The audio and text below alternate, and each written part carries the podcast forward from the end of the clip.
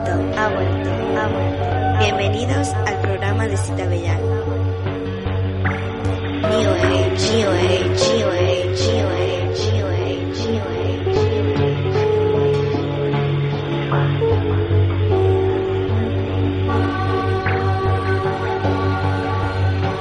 Ha vuelto, ha vuelto, ha vuelto. El lugar donde la diversión y la cultura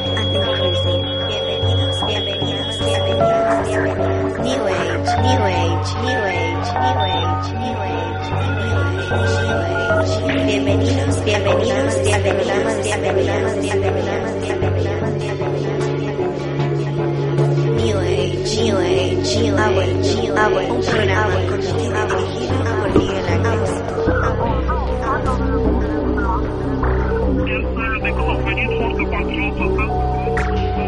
New Age, New Age, New Age, New Age, New Age,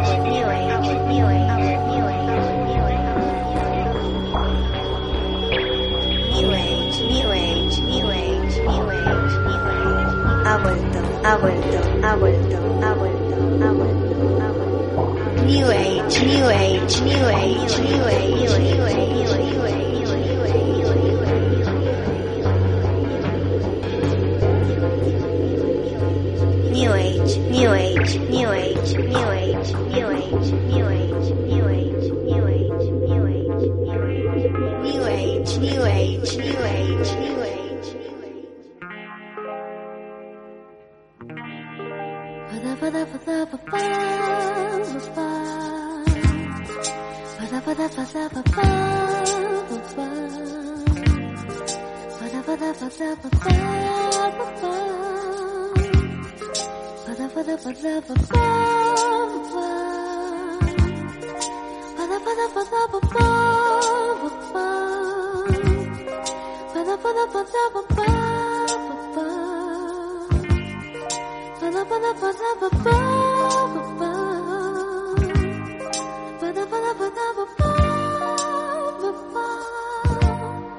Contigo en la mañana al despertar Yo siento que te quiero un poco más Y veo que me dan felicidad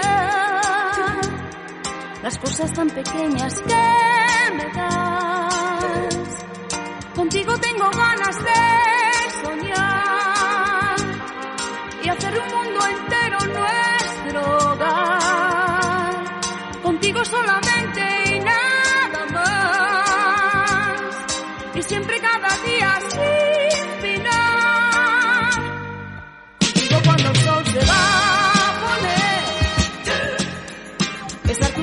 casi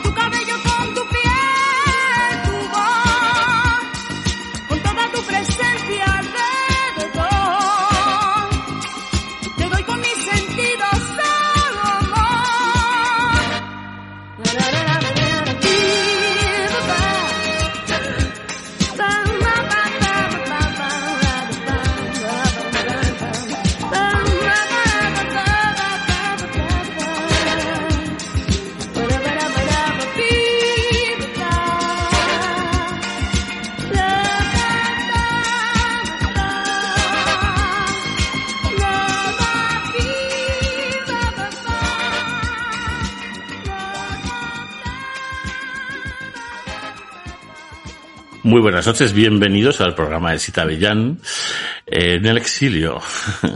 Esta vez desde los estudios Tucán, ni más ni menos, con Snorkel Enrique Aparicio. Hola. Hola, te he hecho un alquiler de sala. Claro, claro. un alquiler de estudio eh, técnico eh, que como tampoco tengo ni idea, pues eh, te lo he cobrado con un simpático postre y ya está. Claro, con un postre hecho, hecho con mis manos, eso no tiene precio. Eso esto no está pagado, encima está buenísimo, que ya, ya te he dicho que puedes comercializarlo. Porque Sí. está realmente, vamos, de restaurante. Debería vivir de eso, vivir del cuento. Pues sí, o de- del postre, ¿no? Del postre. De, de lo dulce de la vida. Fíjate que el cuento y el postre Hmm. pueden tener algo así como es innecesario, pero está rico y, oye, Eh, sí, sí, sí. Y, y funciona para seducir, funciona para convencer. Es incluso una cosa de cortesía, ¿no? En fin. Pues em, igual habrá alguien que no conozca eh, a Snorkel o, o. Enrique Aparicio. Es probable eh, o es probable que no. Porque claro, eh, tu presencia, como puedo hablar, eh, y con... Bueno, has sacado ahora un podcast nuevo que se Sí, llama bueno. Páginas, que, que es un sueño de podcast porque trata de hablar de libros y eso pues, siempre es una maravilla. ¿no? y con perspectiva marica. Además, además, claro. Claro, que claro. Esa, esa intersección sí que... Sí, claro, es, es darle la vuelta un poquito. Mm. Sí, porque claro, ¿tú qué años tienes? 32. Ah, bueno, eres mayor. Soy del 89. Es mayor. Estoy ajada ya. Me, han me han diagnosticado artrosis. Artrosis precoz en la espalda, que ya es una cosa como ya Mm. De, de vieja absoluta. Wow, pues eso eh, se cura con una cosa que luego te diré. ¿Sí? Sí. Vale. Me han dicho pilates. Eh, claro, sí, sí. Ese- claro. ese tipo de cosas, por supuesto. Y, y nadar, ¿no? Sí, pero yo, eh, o sea, nado como, no sé, como si arrojas eh, eh, a, a este curro de peluche que tenemos aquí en los estudios Tucán, pues igual, si lo arrojas al agua, eso soy yo. Eh, no, no, eso es un remedio, un remedio eh, interesante, pero ya, ya te contaré. Sí. Para no hacer publicidad. Bueno. Eh, tienes 32 años y, y, y, claro, de alguna forma con Marica Páginas estás haciendo como una especie de labor social para la gente joven, que es decirles que los libros existen y no pasa nada por leerlos, al contrario, ¿no? Sí, eh, totalmente. O sea, mm, claro, es que yo, yo vivo en una, en una burbuja, que a ti te pasará lo mismo, donde le, o sea, la literatura es importante, donde los libros son importantes, pero mm, a veces encontrar esos libros que te resultan importantes no es tan fácil. Y sobre todo no era tan fácil antes de Internet. Que esto no sé si lo he contado o en Puedo Hablar o, o en Marica Páginas en alguna introducción, pero de repente encontrarme yo, por ejemplo, con Jean Genet, que será también, eh, seguro tendrá su Marica Páginas, Claro, sí. eh, para mí fue una cosa absolutamente casual cuando tendría pues 15 años o 16, o sea, en ese momento en el que estás desesperado, ¿no? Buscando cualquier migaja donde sea que te hable de quién eres, y, lo- o sea, en Babelia del país, o sea, porque yo era así de snob y yo en mi pueblo de Albacete me compraba el país cuando venía a Babelia y me lo leía. Y casualmente hablaron de este escritor marica eh, francés, eh, encima como mendiga, put- prostituto, o sea, un sueño, claro, de biografía. Pues claro, tú en el 2000, ¿cuántos años tenías? En el 2000 yo tenía 11.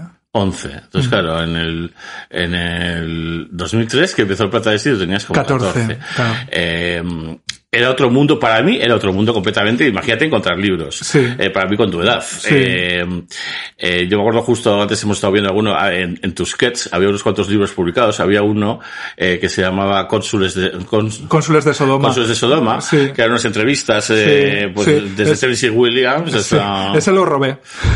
Tenía dos, eran dos volúmenes y tal. Claro, y yo para, mm, para mí era salir del armario comprarme, a- comprarme aquello. Y los libreros, imagínate, se partirían el culo viendo a este Claro. Chaval pillando y, y tal. Y, mm, y claro, yo tuve la fortuna de que mi padre me daba siempre dinero semanal para comprarme un libro o un disco a elegir. Pues qué maravilla. Y no me preguntaba qué me compraba. Eso. Mm. Eh, eh, yo no lo hacía a propósito o se enteraría de otras maneras. Pero eh, eso sí, alguien ahora que, que estamos en el momento de tener amigos con hijos, sí, hemos llegado. si lo Yo también, ¿eh? Si lo hicieran, de- de- eh, es muy importante no, no pregunta qué te has comprado, porque Ya. entonces no te compras lo mismo. El control parental, Claro. ¿no? Este que, que, que tiene Netflix estas movidas, Sí, ¿no? sí, que, sí. que ya permiten que ven, y- que ven y que no ven. Claro, yo la primera vez que Mm. me quedé, cuando pusieron internet en mi casa, en mi pueblo, yo tenía 15 años, esa primera noche de búsqueda, pues te puedes imaginar Claro. cómo fue. ¿Qué historial fue? Joder, fue la primera vez que yo vi a un hombre comérsela a otro tío. en, en un vídeo megapixelado que se te almacenaba en el Windows Media Player, que Mm. Sí, ponía sí, sí, buffering, y una cosa eterna para bajar esos dos megas, que serían dos megas. Claro, si yo en el 2000 trabajé para un portal de porno que se llamaba sexoteca.com, eh, de un empresario madrileño, eh, que era, terro- en fin, era- Terrorífico. terrorífico. Era, era, era y eso, creo, el dueño de la sauna Paraíso, eh, de la sauna Príncipe que existía en la calle Príncipe, de varios puticlubs y, mm, y de El After el Alien. De ahí conozco la paraíso. nada más. Y, y tal, sí, pues eh, eh, entonces pues y tenía muchas líneas de 806. Entonces esto Ah, un emporio, ¿no? Sí, sí, que tanto era tarot como como sexo. Las necesidades. Sí, sí, y todas hacían todo y todos hacían todo, hacían de chicos, de chicas, de de todo. Lo que fuera. Entonces él era un visionario y, y en, en aquel momento eh, eh, es- estaba empezando a aparecer en internet el concepto streaming. Entonces él quería poner a las, quería anunciar sus líneas de, de 806 poniendo a, a, a putas en cabinas con teléfonos, Ajá. atendiendo llamadas por internet, pero que se vieran Que- con cámara. con o sea, cámara. sí, sí, sí. Y tal, en aquel momento la tecnología era imposible, yo me ocupé de, de muchas cosas para intentar hacer lo posible, pero no, Joder, que eh, no, no había ancho de banda Claro, para no, había- un no- no vídeo en llegaba todavía y tal y, y bueno y al final me dedicaba básicamente a robar porno de otras, de, de otras páginas para ponerlas en, en la de este sitio porque eso funcionaba así y bueno de aquella época pues sobrevive el videoclip de Tiene Nombres Mil el miembro viril que hicimos en, en- en- hicimos en esos estudios Qué maravilla. eh, eh, claro, y porque el disco aquel de Leonardo Dantes lo produjo este este empresario de, del ocio. Como marketing para... Pues porque, bueno, es cosa de... Cosa divertida, ¿eh? Él le gusta picar, a- picar muchos palos, entonces, tal- entonces se enfadó y le retuvo todas las copias y estaban guardadas en la Sauna Paraíso, todas las copias. Por favor, qué maravilla Sí, de, de- de CD físico, ¿no? Sí, sí, sí, vamos, claro, claro. Pero el videoclip llegó a salir, llegó a salir y tal, y mm, tuvo mucho éxito, ganamos un premio y todo, yo creo recordar, en, en esto de JB Festival. Sí, el No Todo Film. El No Todo Film y, y tal. Jameson. Y bueno, y otro día entrando, pues tienen millones y millones de visitas, y hay memes, hay gente repitiéndolo, en fin, yo no sabía el alcance sí, de ese vídeo. Mm. Ese vídeo yo recuerdo, o sea, lo recuerdo como un pre-viral, ¿no? Un pequeño hito de... Sí, sí, sí. Porque entonces no era tan usual que cosas así en Internet, ya en ecosistema Internet, se hicieran en España. ¿Tú te acuerdas Mm. de Cálico Electrónico? Claro, claro. Pues es un poco Ah, el sí. Es o sea, que- posterior, yo creo, eh, y eso era de, de Muchacha Nui, ¿no? Mm, Yo creo que no. No, vale. No, eh, luego ellos hacían animación. Sí. Pero yo creo que Cálico Electrónico sería previo a la hora chanante y tal. Pero también era una cosa como que de repente veías que, que había gente que lo conocía, pero conocerlo tampoco era tan usual. Entonces como que te conectaba ahí un poco y Sí, sí. cada vez que salía un capítulo era un evento. Sí. Qué y- tiempos de internet aquellos. Qué tiempos, sí. Sí. Sí, porque hay que decir que el vídeo eso lo hicimos eh, Glenda y yo. Y, y de repente, mientras estábamos grabando el vídeo, aparecieron los del tomate y tal, eh, que los había llamado el propio Leonardo antes. Por supuesto. Pero haciéndose el loco y tal. Y entonces iban con la cámara eh, encendida, pero abajo. ¿Sabes? Y yo me di cuenta inmediatamente y les dije, o sea, primero, o sea, mi compañera y yo no salimos, o sea, porque nosotros no queremos salir por la tele, o sea, y tal, y Con Leonardo ¿esto qué es? Ojalá estuviera Paqui Peña. Por favor, qué sueño, ¿no? Ya, no, no, no, no, eran chicos, eran Sí, chicos. interrumpiendo allí como que el castillo de arena. Sí. Madre mía. Y, mm, y eso, pero vamos, me estoy, me estoy yendo, me estoy yendo por, por las ramas. Eh, eh, Estábamos con el empresario del porno. sí, sí, sí. Ah, no, estábamos hablando de lo de, de lo de sexoteca y, lo- y de lo de ver, ver una mamada, Mm. eh, que la veías a ese ritmo. Pues bueno, a ese ritmo yo robaba el porno ajeno para la página de este señor. ¿Sabes? Una cosa de dejar el ordenador encendido y ya. Claro, claro. Y me acuerdo que, que me- tenía, había una persona también trabajando que se dedicaba exclusivamente a hacer videojuegos picantes. Del palo de caen, caen como de Sí. helicópteros, en vez de caer eh, paracaídas, eran tías con el coño abierto así y abajo había Una una, polla. que tenías como, ¿no? Y, y Joder, eso- es que esas páginas de minijuegos. y eso, era- y eso le encantaba Mm. al jefe. Le parecía lo más. Y entonces el tío decía, jo, tu curro no sé cómo puedes estar ahí haciendo sin empalmarte, y no sé qué. Yo alucinaba, tío. O sea, pero ¿dónde está? Dios ¿Esto mío, qué es? O sea, y así era. Joder, mejor curro bajar fotos tías en bolas y tal. ¿Cómo vale? Todo el día, ¿no? Todo el Que día. Línea a línea de píxel, o sea, una cosa horrorosa. Y recuerdo que, que yo añadí una sección, porque claro, había secciones de, pues eso, gordas, mauritas, no sé qué, y puse una de Bizarre, y, y puse, pues recuerdo, pues, esa foto de, mm, de Bertino Osborne con una camiseta, eh, ¿recuerdas esa ¿no? foto? Sí, de que pone Bertín. Rosa, que pone Bertín Bertín. Osborne, Ahí sí. estaba esa foto, había otra foto Por de Michael favor. Jackson, Sí. había- y puse todo fotos bizarres, eh, Sí. con, con una intención, la verdad, muy oscura, muy. Sí. Sí, es que lo- los inicios de Internet Mm. están llenos de callejones sin salida que aquello no derivaban, no de- derivaron nada más. Entonces Mm. Internet era un poco la posibilidad abierta a, a cualquier cosa, ¿no? Sí, pero claro, ocurrió gente que, mm, que mm, es que cuando tienes una idea, cuando llegas demasiado pronto es tan mal como Sí. llegar demasiado tarde. Sí, Entonces sí, eh, se pensaba que se podía llegar más lejos de lo que se llegaba y claro. Mm. Sí, tomó, Internet tomó una forma concreta que han sido las redes sociales, por ejemplo, ¿no? Hmm. Bueno, no- las bitácoras primero. Sí. Y para mí el Tumblr fue como... Tumblr fue muy guay, sí. Aquello fue, a mí Tumblr me, me parecía que era como poder vivir en un mundo que estaba bien, ¿no? Que era mucho más interesante que, que el, el que habitábamos de verdad. Em, porque además en Tumblr también encontrabas de todo, pero también tampoco era tan fácil encontrar las cosas guays, guays de No, verdad. no, no, había que saber. Claro, Eh, era- que era como un laberinto en el que cada Sí. decisión Sí. eh, y cada mm, eh, follower que tú, de uno que tú seguías te Sí. llevaba por el camino adecuado o no. Había que ganárselo, había que, Mm. que trabajárselo. Yo, yo subía a Tumblr, eh, claro, estaba aburridísimo en una época en que estaba en paro, Mm. y hacía, pues pintaba, yo que sé, hacía cualquier chorrada y la escaneaba y la subía, y luego, claro, era muy guay porque de repente una cosa tuya que habías hecho tú en tu pueblo, la retuiteaban galerías de Nueva York, o de repente estaba en, te la colgaba un tío que molaba y de repente te llegaba una ola de todo el mundo, era muy guay. Pero luego fíjate que las redes sociales han quedado un poco también como para cosas a veces tan bajas, ¿no? Mm. Es que al final, no sé, eh, yo es que yo no puedo imaginar lo que es un- una vida nativa de Internet, igual que Ya, los tampoco, nativos ¿eh? de Internet no pueden imaginar lo que es una vida sin, sin ella. Entonces, mm, yo creo que si desde pequeño ya puedes empezar a vender fotos de tu polla, eh, de tu culo, de tu asterisco. Claro, de tu asterisco, pues entonces eh, es otra vida, otra vida, es otro paz. Mm. Sí, Eh, yo, yo creo que a, a mi generación le ha marcado mucho el ser la última prácticamente que recuerda un mundo sin internet. ¿Sabes? Sí, Somos- sí. Yo me veo un poco ahí como a, a veces en, en el abismo de no somos nativos digitales porque claro, tener internet con 15 años, tú con 15 años ya has fantaseado y... de- Claro, y has quedado, has salido Sí, por ahí. Son muchos eh, los, en mi caso no, porque estaba en mi pueblo, pero son muchos ya los sinsabores, ya no te pilla de, de nuevas. Pero claro, también yo toda mi posadolescencia y mi juventud sí que ha sido con internet. Entonces, a veces eh, yo creo que tenemos ahí una dicotomía extraña.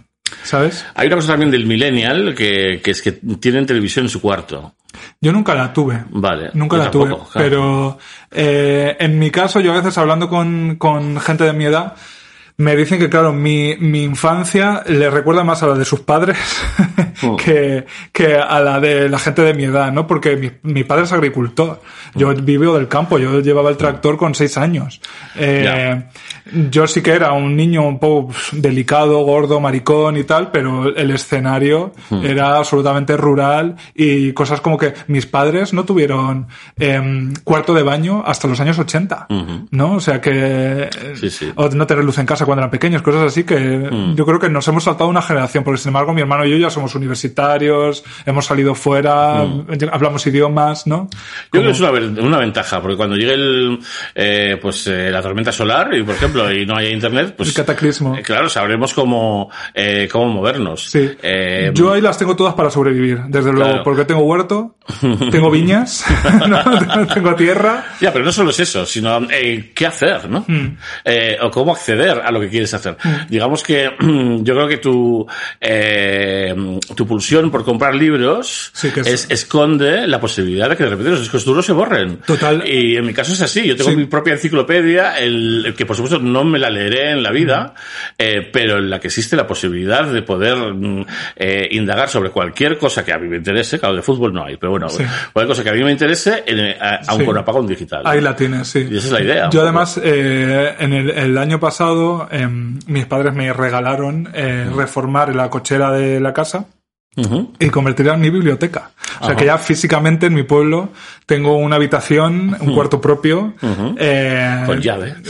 no tiene llave, pero no hace falta una puerta cerrada, ¿no? Y de hecho ahora la estoy amueblando así poco a poco porque evidentemente la precariedad, eh, eh, también soy hijo de la, de la precariedad, pero joder, me ha cambiado mucho el estar, te diría que hasta físicamente, ¿no? En mi casa. Yo estoy en mi biblioteca, que me he comprado pues una butaca, un escritorio, una así, y de Sí. repente veo las estanterías llenas de mis libros y de mis cosas.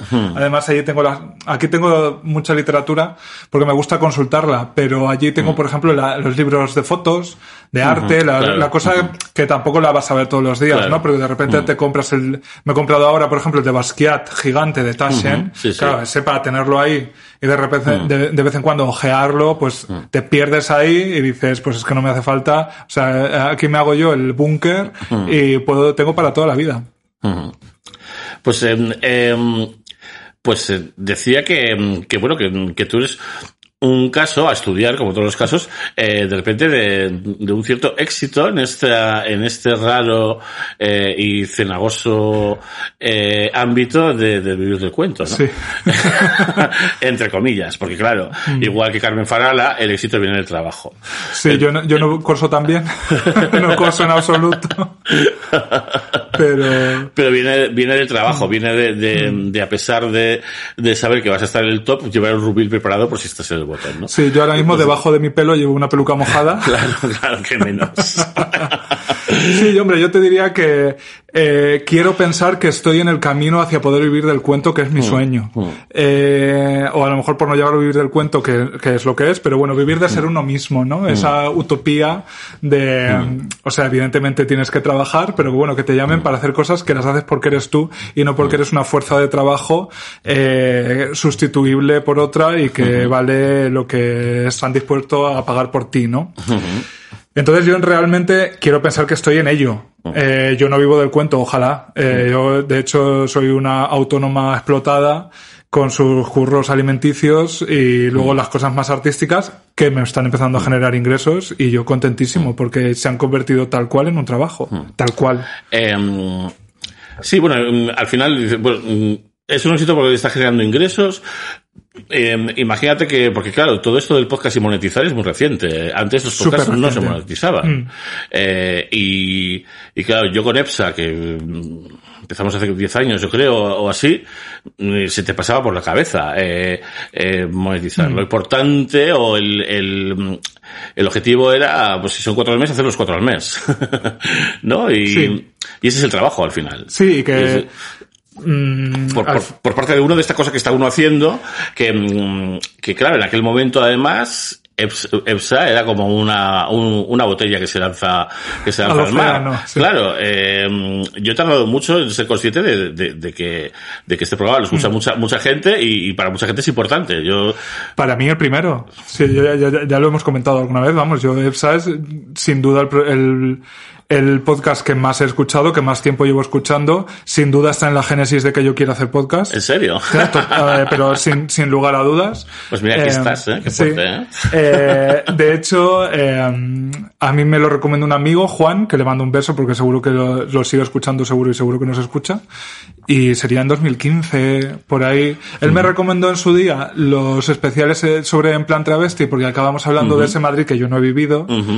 Que yo, o sea, vibraba, vibraba, claro, con, con esa reconstrucción y la- esa crónica, ¿no? Sí, están Y bien esos programas. Me- a mí me encantaron. Para alguien que lo haya vivido, para alguien que lo haya vivido Para Es que ahora estamos con la cosa de publicar el libro. Sí. La verdadera historia del plan travesti.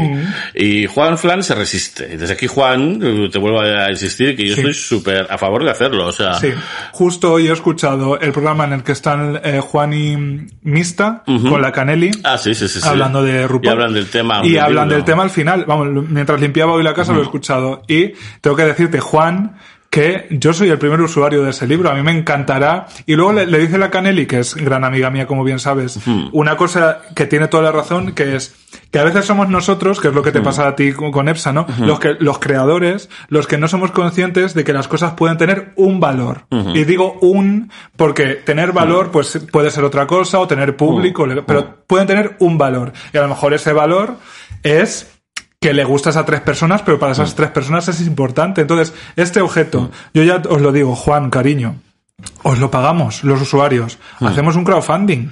Yo- yo- yo- participamos. yo lo veo bastante claro. Además, un libro que esté lujo. Quiero decir, yo Sí, pago sí, sí. 30 pavos, sin duda, por ese libro. ¿sabes? A todo color, ¿no? Todo fotos Foto- inéditas claro. que tenemos, todo perfectas. Eso tiene un público. Hay, hay 100 personas que, te- que quieren ese libro, seguro. Con esos 3.000 pavos, yo creo que algo se puede hacer ya. Sí, se puede hacer una preventa, que es de Claro. lo que se trata el crowdfunding al final, ¿no? Mira, Eh, yo con, mi- con mi mm, primera nómina Hmm. legal, porque ya había trabajado antes en negro, eh, y, y, eh, participé en el crowdfunding de 100.000 años de luz de la prohibida. O Sí, sea sí, que sí. quiero decir que eso ya tenemos, y en ese momento no era tan usual hacer crowdfunding, pero ahora mismo... No, no tanto, fíjate, y ese crowdfunding se lo, se lo sugerí yo a la prohibida en un EPSA que hicimos un vis a vis. Que escuché hace poco, por cierto, porque me, me repaso veces antiguas. Y le dije, en plan, chica, tú publicas vinilo, que es lo que está de moda ahora, y tal, no sé qué, tal, y, y bueno, me hizo medio caso, y fue un exitazo. Éxito, y ahora sí. mismo La Prohibida es, un, es, es una maravilla decir, oye, que voy a sacar un disco, y ras. En do- 12 Y, horas Claro, sí. esa libertad que te da Sí. eso, vamos, qué maravilla. Sí, eso es una maravilla, porque además, sobre todo para hacer videoclips, claro, son tan caros, son tan caros para, para hacértelos tú como Claro, artista. claro, ¿no? Y, y todo, y para grabar, si ahora te Sí. apetece coger y grabar un estudio. Sí, yo ahí tengo también conocimiento de causa por Monterrosa. Claro. Mm. Que es todo carísimo y todo uf, cuesta una barbaridad. De hecho, lo dejamos. Ah, pues no, ahora, ahora hablamos de Montorrosa. De- em, pero, pero que vamos, que, em, que, que de repente, pues, eh, eh, puedo hablar, se ha convertido como en un podcast de referencia, o yo no, yo, yo no sé muy bien las estadísticas ni nada y tal y cual, pero eh, tú pones puedo y aparece hablaros. Entonces Sí. eso ya es, eso algo quiere decir, ¿no? Sí. Em, y, y, y claro, el misterio de, el misterio del éxito, ¿no? O sea, el, eh, ese equilibrio que para mí me parece imposible, yo por eso no creo en el éxito, de, de aunar lo, lo personal con, con, con, con el mainstream, ¿no? Es, es como imposible. Sí, es, Eh. es un poco ahí el, yo creo que nos movemos un poco en ese filo, ¿no? Entre lo underground o lo, uf, lo que no es Ahora se dice vendible. nicho, ¿no? Se dice nicho. Sí, nicho. En plan, entre los nichos que son los cuatro gatos y de repente algo que hace que mm, más allá de, de tu imaginación pues se conecte, ¿no? Sí. Eh, Además, con Puedo Hablar fue, un- fue desde el principio un poco, porque, eh, hombre, teníamos, o sea, hacerlo con Bea, que es perra de Satán, que, a ver, pues si tú coges los influencers que hay en España, cosas así, hay mil millones con mil millones más de seguidores, pero bueno, ella tenía una audiencia, yo no, yo era... Sí, porque Perro de Satán es más de Twitter, ¿no? Sí, Twitter ella- para mí es, es, sí. es territorio comanche. no Pues ella nada. en Twitter eh, lleva ya años siendo pues alguien que en Twitter es más o menos conocida. La personalidad. Sí, tiene, no sé si tiene ahora 80.000 seguidores, pues a lo mejor tenía 50.000, 60.000 eh, cuando empezamos Puedo Hablar. De todas formas, al lanzar Puedo Hablar, ella ganó muchísimos seguidores. O sea que tampoco es que nuestra audiencia fuera solo la gente que, Claro. que la seguía a ella. Yo de hecho recuerdo, sacamos los siete primeros episodios, que eso estuvo muy bien, creo que estuvo bien como, porque yo decía, cuando tú descubres algo en internet y es, y te engancha, te fascina, quieres bastante, ¿no? Entonces Es la sacar- fórmula Netflix, ¿no? Sí, un poco eso. Porque fue de golpe, ¿no? los Fue- siete primeros fueron de golpe. Entonces yo recuerdo, lanzamos un hace justo dos años, en, ven- en verano el 30, 30 de julio, una cosa así. Y yo recuerdo, dos días después, eh, me iba a tocar con Monterrosa a Santiago, y en, en ese tren eterno de seis horas, Sí, sí, sí. yo iba refrescando eh, Instagram, y eran tres seguidores, cuatro seguidores, un seguidor, dos seguidores, así, pero así, ¿sabes? Ya. Refrescando. Y era gente que estaba llegando por, por el podcast. o sea sí, que sí. desde el principio funcionó. Eh, no, no sabemos muy bien por qué, aunque yo tengo mis teorías, ¿no? Y mi Se podría analizar de la, de la- Sí. Mm. es muy fácilmente, ¿no? Por, por las figuras que representáis o las cosas que decís, luego de la edad. Sí, eh, yo creo que, ah, creo que, que lanzamos Puedo Hablar en el momento justo en el que la cosa podcast estaba un poco ya eh, a punto de caramelo, ¿no? Eh, porque luego con el confinamiento ha sacado podcast hasta, insisto, el peluche de curro que tenemos aquí. Ya, y un maricón sin su podcast. Claro, sí. no, pero ya nosotros porque vemos hablar de los maricones, pero todos los famosos de medio pelo, to- todo, todo, todo el mundo tenía un podcast. Entonces nosotros nos adelantamos un poco a eso y, y luego creo que las cosas de las que hablábamos nosotros, pues algunas estaban un poco en el ambiente, pero de repente puedo hablar, se ha convertido en un espacio donde esas cosas no solo se, no solo se mm, nombran de pasada o qué es lo que puede ocurrir en otros formatos, sino que tienes horas, hora, una hora y media dedicada a la depresión. ¿No? Cosas así. No, y sobre todo de- desde, desde, desde vuestra propia intimidad, que eso, Sí. es muy importante. Eh, coger y poner la carne al asador. Yo creo que es algo también, eh, yo, yo pongo un paralelo a las chicas del volcán, ya puedo hablar, porque de- también las chicas del volcán no sé si salieron a la vez. O Yo creo que fue posterior, porque- Un poco más. Creo que cuando hicimos el programa juntas, eh, nos comentó, Antonio comentó que ellas habían empezado las chicas del volcán también al, al raíz de escuchar Puedo hablar. Pero vamos, estoy hablando de memoria. Puede ser, pero Sí. igual tardaron dos Poco- meses sí, las poco de puta, sí, Claro. poco posterior. En cualquier caso fue... ¿sabes? Y también empezó siendo una cosa muy, muy desde la autobiografía. Entonces, em, eso, claro, es eso lo líquido. Mm. Para mí eso ha sido un viaje también, porque... Claro, hay que em, hacerlo, claro.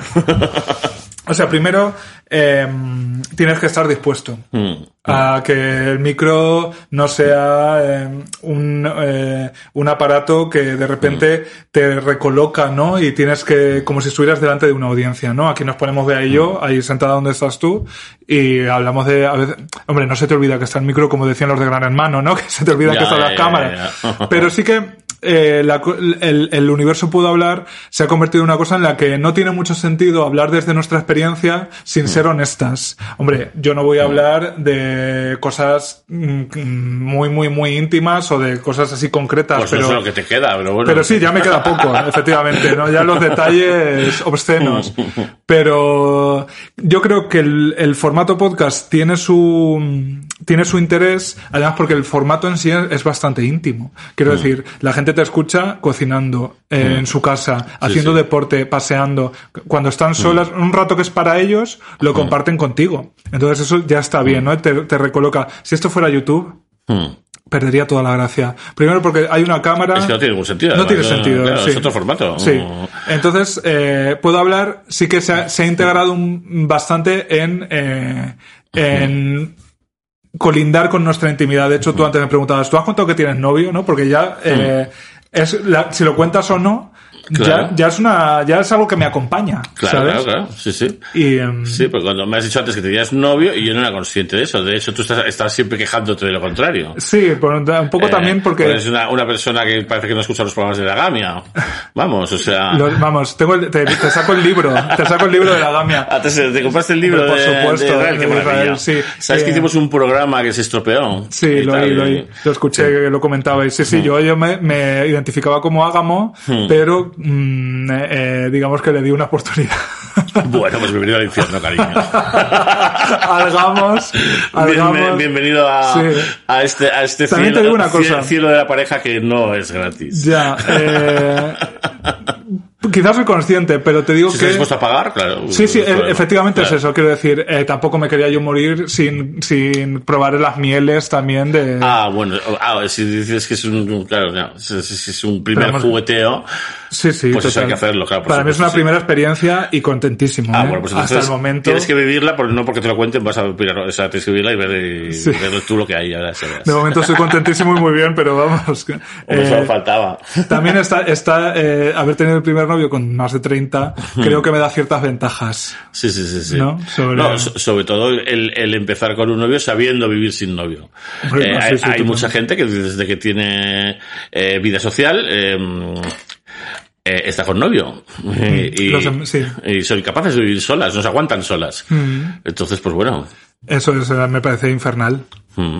Mm, infernal. Sí, porque sobre todo mm, cuando llega ese momento en que vuelves a casa y no quieres volver a casa, ¿no? Eh, cuando llega ese momento de, de que te gustaría hacer algo pero que no puedes hacer y a la vez eres incapaz de coger y decir vamos a, a cortar, eh, el hecho de, de haber sabido vivir solo te va a ayudar mucho Sí, yo para además ese momento. te diré, te diré que en mi caso tener pareja eh, ha sido eh, terapéutico, ¿eh? Completamente terapéutico, porque yo he tenido y tengo un mogollón de movidas con mi autoimagen, mi cuerpo, con la sexualidad, con el afecto, con todo. Entonces, eh, para mí mi novio ha sido el mejor ansiolítico. ¿no? Hombre, por mi caso individual, ya te digo que eh, Mm. me ha hecho trabajar todas esas cosas que estaban en, en el cuarto oscuro de la Mm. mente, que Sí, yo sí. ahí no me atrevía a echar la mirada. Y en cualquier caso, pase lo que pase, eh, a mí ya me habrá servido para crecer, para ser una persona mejor y para superar, eh, o sea, yo la- te puedo asegurar que la primera vez que he disfrutado follando, sin estar preocupado, ya no preocupado, sin estar incapacitado de disfrutar de mi propio cuerpo, de, pues de cosas como eh, que haya luz cuando estás follando, ¿no? Una cosa tan básica, eso lo he superado gracias a él. O sea, o sea, si yo no hubiera tenido alguien con la paciencia y el amor suficientes como para acompañarme en ese viaje, y él ha sido absolutamente eh, paciente, me ha cogido la manita y me ha llevado en ese camino, eh, hay muchas cosas que no hubiera podido solucionar de otra manera. ¿Sabes? Entonces, más allá de eso, estaba dispuesto a traicionar a la gamia porque eh, de verdad que a mí me ha curado traumas tener novio. Pero por mi, porque en mi caso los problemas eran, pues esos sexoafectivos, de autoimagen, de deseo, de todo esto. Ya, es, una pena darnos cuenta tarde, muy tarde, que precisamente cosas como el extremo físico, eh, o cosas como, eh, mm, eh, por ejemplo, la inexperiencia total, eh, o cosas así, eh, eh, son siempre a favor. O sea, y nos damos cuenta a todo lo pasado y es una pena porque no sabes disfrutarlas en el momento, ¿no? Entonces, eh, eh, yo ya he llegado al punto de, de, de ver mis fotos de joven, o sea, y yo, es que vamos, era un sex symbol de joven y yo no lo sabía. Ni puta idea. Sí. Eh, y te enteras a todo lo pasado cuando ya no lo eres. Y ya no Eh, puedes cuando ya no lo eres de esa manera. Ya no puedes aprovecharlo No, a claro, tu o sea, favor. claro, claro, claro. O sea, yo, vamos, eh, eh, hubiera sacado mucho más partido del que me saqué y te das cuenta de todo lo pasado, ¿no? Sí, yo era Y- incapaz. Entonces, yo he hecho las cosas cuando he podido. Claro. Y, y a- te diría, no me alegro porque a mí me ha causado muchísimo sufrimiento, Hmm. eh, pero bueno, me ha permitido también verlo desde otro lugar, pues más maduro, en el. Eres que quien eres por, por, por, por Sí. lo que te ha pasado, ya Sí, está. ya No- está, no- no hay más. no me lamento. Luego, pues, en el tema gámico hay un factor que es la mala suerte. O sea, como te toques con, como te topes con, con alguien tóxico malvado, es una putada, porque, pues es una putada. Pero también puede ocurrir que no sea así. Sí. Entonces, pues, esperemos que así sea, ya está. Sí. A ver, llevo un- Confiemos en la suerte. Llevo un año, ¿no? Que es, eh, no, no es tiempo suficiente como para, para que ocurran esas cosas demoníacas, pero... Hmm. Ya, bueno, en un año, pero un suficiente para sentir de gente de tu entorno. Si nadie te ha dicho nada todavía, pues... Que que. No, además, lo- los dos hemos venido bastante trabajados, quiero pensar. Entonces, esas cosas como de esos novios, esos, esos amigos típicos que se echan, eh, se echan novios y desaparecen, o que se echan novios, dejan de salir, dejan de hacer todo lo que hacían antes y ya parece que no nos ha pasado en absoluto. De hecho, ahora lo hacemos juntos, todo y ya está. Ya, ya, ya. Y somos muy independientes el uno del otro, entonces. Bueno, bueno, pues cuidado, cuidado, cuidado. Ninguna precaución sobra. Pues sí. y, mm, y, y eso, al final, eh, la, la gamia y el gran hallazgo de la gamia es, mm, por lo menos, proponer que hay algo más. O sea, que, que no solamente tienes que cifrarte eh, y, y basar tu, tu, tu validez eh, psico, eh, sociosexual en tener novio o novia. O sea, eh, eh, la gamia dice que, que eso, que tú eres tú, tal. Y por eso mm, genera muchos rechazos porque, porque hay mucha gente que está a tope con, Sí. con lo otro sin darse cuenta, ¿no? Sí, de, ma- de- de manera un poco sistemática. A mí yo creo que me ha servido de mucho conocer esos conceptos o haber leído tanto sobre, pues eso, relaciones, digamos, modelos relacionales no monógamos, eh, y eso aplicarlo a, a mi pareja, vamos, o a, lo mejor no tanto a mi pareja, porque también nuestra, nuestra concepción ahora mismo, que también llevamos un año que ya veremos, es bastante tradicional, mm, pues pese a todo, ¿no? Digamos. Sí, sí, yo te diría Pero- que, eh, que yo para mí, eh, la poligamia, claro, la poligamia y la gamia somos súper enemigas. Sí. Eh, Claro. Porque además la poligamia sobre todo es un, eh, es, no sobre todo, es, es un concepto entero. Sin duda, sí. al final es abuso, siempre es abuso la Sí, poligamia. yo me fui a, a esto de las polibirras un día, ya por, por pura curiosidad, que es estos encuentros y tal. Primero no había cerveza, Mm. entonces ya me sentí estafada. Sí. Eh, y luego éramos, fui con, yo creo que éramos cuatro, cuatro maricones. Y además es esta, esta cosa que odié ya desde el minuto uno, que es como llegas, venga, para que no estéis juntos con quien os conocéis, vamos a mezclarnos en grupitos de trabajo. Y yo, bueno, me quiero ir, pero ya estoy aquí. Y claro, te, todo con heteros y te das cuenta de que más allá de los modelos relacionales, yo no puedo hablar con un hetero de mi experiencia. Claro. Es que no me entiende. Mm, claro. Y yo a él sí le entiendo porque nos hemos criado en eso, pero no me apetece discutir con él porque no tenemos nada que ver, nada que ver, cariño. Entonces, eh, yo soy, en este caso, soy muy partidario de esto que se llama ahora los grupos no mixtos, ¿no? Eh, que si vamos a hablar de esto entre maricones, porque será solo con maricones, porque hablas de otra manera, Está claro. completamente. Sí, sí, sí. Pues, eh, pues lo, lo del o el poliamor y el BDSM y tal es un poquito todo lo mismo y es, y es todo abuso y tal. Entonces, Y eh, muy- un poder muy masculino, siempre muy hegemónico. sí, sí, es un, horror.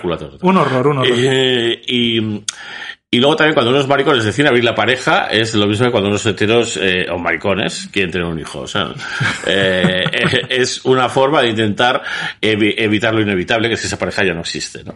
Entonces, eh, eh, yo para eso eh, soy muy puritana. Ya. En ese sentido. Yo fíjate que eh, le decía siempre a, a mi novio que yo quiero tener una relación no monógama un poco por principios, ¿no? Por, Porque dices, pues hombre, yo ahora mismo no tengo ni, ni ganas, ni tiempo, ni energías como para encima follar con otra gente porque encima estoy contentísimo, realizado y todo lo que quieras con él. Claro, la pregunta Pero, es, ¿y si él lo haría? Claro, él, él me dice que... Si él sacara la energía... a, mí, a mí yo creo que a mí no me importaría nada, de hecho... Claro, no, no, no tendrías derecho que te importara, ¿no? No, o sea, ya a mí me encantaría que me lo contara y... eh, Hombre, es que si no, es traición. Sí, sí, y que y a mí hasta llega un punto hasta que me pone, ¿no? Me pondría que él me contara eso. Pero Mm. yo creo que eso, si llega, ya llegará con el tiempo, ¿no? Porque todavía estamos descubriendo tantas Claro, cosas. Es Ice White Sat, colega. Sin Tom Cruise. Bueno, va siendo más altos que Tom Cruise. Claro, claro, me está contado ya. Sí. Joder, esa película la vi yo con el súper pequeño, en, de eso que la pillas en la primera, Sí, cuando echaban películas. sí. Así de tal. Y no entendía absolutamente nada, claro. Me quedé Eso, como... ya está todo súper en clave. Claro, ¿no? me quedé igual, que, o sea, no, no me enteré de nada. Solo sabía que aquello, ver, ver aquello era un poco como... Estaba bien. Sí, como me, me sentía yo, yo mayor. sí, sí, como cuando veía Manhattan. Que la, la tenía en cinta, tú fíjate, date cuenta. En Y- VHS, claro. Claro, en una colección del mundo. Sí. Las, que sa- la, sacarían- la sacarían en el 99 o en el 2000, porque eran las mejores películas del siglo XX. ¿Y el VHS? El VHS, 2000. sí, sí, sí. Y, y había pues, películas que yo ni recuerdo, pero Manhattan la veía un montón. Y me sentía yo mayor, ¿no? Porque tenía Claro, porque 10, Manhattan 11 era blanco y años. negro, además. Sí, pues quizá por eso también, claro. Sí, y además había, desde ah, sí, había chistes sobre masturbación, ¿no? De repente yo me sentía como tal. Y claro, imagínate. Que no entendía, no entendía nada que iba a entender. Bueno, pues que Manhattan tampoco hay que entender nada, ¿no? No, bueno, Si una recuerdo, cosa yo es que tengo un recuerdo muy difuso. una cosa simpática, de La película, por sí. eso. Es una cosa como un personaje. Sí, luego he visto, claro, Woody Allen es una figura ahora mismo un poco Mm. eh, que hablar de ella es hasta comprometido, ¿no? Pero Ya, bueno, pero yo no tengo ningún problema. O sea, te quiero decir, eh, Dory Previn tiene la clave Mm. y Dory Previn sabe perfectamente eh, lo que pasó. O sea, Dory Previn era la, la, la mujer de André Previn, Previn, que era un músico de cine tal y cual, sí, que, eh, que cogió Mia Farrow y... es el anterior marido, ¿no? De... Eh, o sea, Mia Farrow le quitó el, el marido a Dolly Ah, eso, Previn eso. directamente. Mm. Entonces Dolly Previn escribió una serie de canciones, Sí, eh, unas en contra de Mia Farrow, que era Beware de, de Blonde Girls, cuidado con las, con las niñas rubias y tal. Y luego tenía otras acerca de, de relación, de una relación como incestuosa con su padre, pero eso ya eso traía Dolly Previn de, de, De casa. serie. Y, y acababa metiéndola en un psiquiátrico y todo, todo Mm. terrible. Bueno, pues resulta que las declaraciones de los hijos de, de Mia Farrow eh, son literalmente, prácticamente literalmente las canciones de Dolly Previn. Que eso es sospechoso. Hombre, no, no es casualidad, no puede ser casualidad. Mm. Eh, entonces, eh, Mia Farrow inconscientemente aleccionó a esos niños para que dijeran esas cosas que, Mia- que decía Dory Previn, la mujer que, cuya vida destruyó. Y tal, aquí la mala para mí es Mia Farrow, lo siento, que sea mujer, sí, ¿qué vamos a hacer? Y Ese- aunque él sea judío y hetero, ¿qué vamos a hacer? Te diría que es eso ahora mismo un poco la, la corriente hegemónica, ¿no? Que Sí, la- yo, sí, creo, yo, creo, yo yo creo- que sí. Yo creo que él está cancelado ya hasta el fin. Él no está está cancelado. O sea, él está, puede estar cancelado por, por, por gente que tampoco tiene efectos. eh, hombre, si haces películas horrorosas desde hace 15 años, pues ya te cancela tu propia falta de interés. No, no, ya, no, porque me refiero a que es complicado hablar del tema, igual que es complicado hablar Mm. Eso de. Lolita, de Nabokov. Sí, eso sí. O sea, A mí me parece que, de hecho, yo eh, eh, eh, durante años eh, no he visto pelis de Woody Allen un poco por, bueno, ante la duda, ¿no? Mm, Al menos Sí, no, pues no darle sensación. dinero, Es ¿sabes? Pero pasa lo mismo con Polanski, ¿sabes? Sí. Mm. ¿Qué pasó? Si no lo sabemos. Hombre, pero Polanski sí está condenado, ¿no? Eh, Yo diría que está condenado. En el país que fuera que no me acuerdo. En Estados Unidos. Estados Unidos que está no en puede- busca y captura. claro, que no puede Estados Unidos está en busca y sí. captura y tal por unas declaraciones de una chica muy joven, Mm. eh, etcétera. O sea, está llamado a declarar. O sea, Ya. yo no creo que esté, que esté Que ya condenado. condenado ¿eh? ya sí para Claro. entrar en la cárcel. Claro. Ya. La verdad es que tampoco tengo ni idea de esto. Tampoco solo, sabemos. solo puedo decir que hace poco vi interiores, que no lo había visto, de Woody Allen, y me flipo. Sí. Sinceramente. Hombre, ese Woody Allen Bergman Sí. y tal. que pues, claro, yo- ese para mí era desconocido hasta Claro, ahora. claro. Si tienes a Woody Allen Bergman, tienes a Woody Allen Fellini, Mm. que es Broadway Danny Rose, por Que me ejemplo. encanta, ¿eh? Esa es me que ese es un encanta, peliculón, sí. vamos, Sí. y tal. Las eh, películas sobre cómicos, además, es que me, me Mm. Gustar. Además. Hablando de vivir del cuento, Sí, sí, sí, eh, nada más vivir del cuento que un cómico, claro. Imagínate, Mm. figúrate. Eh, luego están, eh, están las cosas como Zelig, que son, que son películas que son un género en sí mismo, irrepetibles y como. Tal. eh, Monumentales. Mm. sí, no sé, lo de esa vida de Woody Allen, que encima le da tiempo para tocar el clarinete, eh, paliarse con, con la china que está en el apartamento de al lado, tío. Eh, a mí me parece admirable. Sí, Eh, a mí lo único que mm, es como una especie de, es como una vara judía, ¿no? Que se introduce en, en, el, en el tejido eh, gentil. Mm. Eh, que, que es como simpática a, la, a la vez eh, que, bueno, delitos y faltas, por ejemplo, que es este hombre que mata a su mujer, que Sí, es sí, sí. su mujer es Angelica Houston, ¿no? Eh, ni más ni menos. Eh, tal, y cual, o sea, a pesar que cu- cuenta lados oscuros, al final no deja de ser todo como jajaja. Sí, ser poco- Mm. judío es de todo menos jajaja, perdona. Eh, porque, porque estamos hablando de una sociedad eh, teocrática Mm. eh, en Occidente. Lo siento, pero no. Ya, sí, eso- es, ese, es ese judaísmo un poco que ha absorbido el sistema y que se ha convertido un poco en la, en la vara de medir que tenemos nosotros para medir eso. Un poco, bueno, en mi caso también un poco Seinfeld. También, Seinfeld, sí, que también sí, era sí. esa cosa... Es como, yo qué sé. el judaísmo light. Claro, la, la mismísima, eh, ay, ¿cómo se llama? La negra de Bárbara Ghost. Streisand. La negra de Ghost. Ah, eh, Con la que fue a sí, Patty Swayze. eh, Whoopi Goldberg. Whoopi Goldberg es como una negra judía, ¿no? O no, no lo sé, pero es como Yo si lo fuera. no tenía conocimiento. Es, como si lo fuera de repente, ¿no? Eh, sí, Bárbara, por, por Bárbara, por supuesto. supuesto, sí. Eh, Yo, Bárbara, fíjate que para mí nunca ha sido una figura. O sea, quiero decir, quizá Mm. por generación. Claro. Bárbara para ti es como para mí Madonna, en efecto. Mm. O sea, alguien que, que ves de reojo y sabes que es para maricones, pero que no te, no te, no te De hecho, tilín. que no, creo que nunca he visto una peli suya. Te soy honesto. Hmm. No, me pilla muy lejos Yo, yo, hombre, yo te recomendaría Gentle, pues Gentle, Sí, claro, es- además, sí. eh, ya sabes de qué va, además. Más o menos. Porque es, o sea, es, es, es una trama queer. Sí, es, es musical. Sí, por supuesto. Sí. Pero es una trama queer. Sí. Entonces, por eso es interesante. Porque es eh, la, la historia que el otro día estaba echando los siete samuráis Sí. y tal, y hay una trama que, que es así, que es, que es una que se, se corta el pelo y se hace pasar por chico. Mulan. Eh, sí, pero Mulan es lésbico total. No lo sé, no lo Ah, sé. bueno, o tiene una relación con un hombre, no lo sé. El, el hombre como que le se, está un poco una relación como confundido. gay, tiene una relación Sí, como gay rara, ¿no? Más bien gay. Sí, sí. sí, sí. Mulan es Gentle, Gentle es eh, mm, esto, eh, la otra que estaba diciendo. Y ahora, ah, sí, la, mini, la mini trama de los siete samuráis, ¿no? Mm. Oye, un poco la monja Alférez. Eh, sí, sí, también, en fin. Y, Gran figura. sí, sí, la figura. Y bueno, un poco Juana de Arco también, ¿no? Bueno, es que Juan de Arco es trans, históricamente. Históricamente se considera trans. Que me, pe- me, me encanta la peli de Dreyer, claro. Mm, hombre, ¿cómo no? Mm, También ¿Cómo otro no? monumento. Eh, sí, sí, sí. Eh, es curioso la relación entre Juana de Arco y Gilles Debré. Mm. Gilles Debré, barba azul, era una figura maravillosa que se follaba a los niños y les cortaba el cuello mientras los follaba los os comía. Y, ¿Qué más se puede hacer eh, en fin, ¿qué, qué más se puede? Y, Como Dalí con los patos, ¿no? Sí, se llamaban fenomenal, fenomenal Gilles Debré y Mm. Juana de Arco. Eh, lo de Dalí con los patos era más bien el Marqués de Sade, ¿no?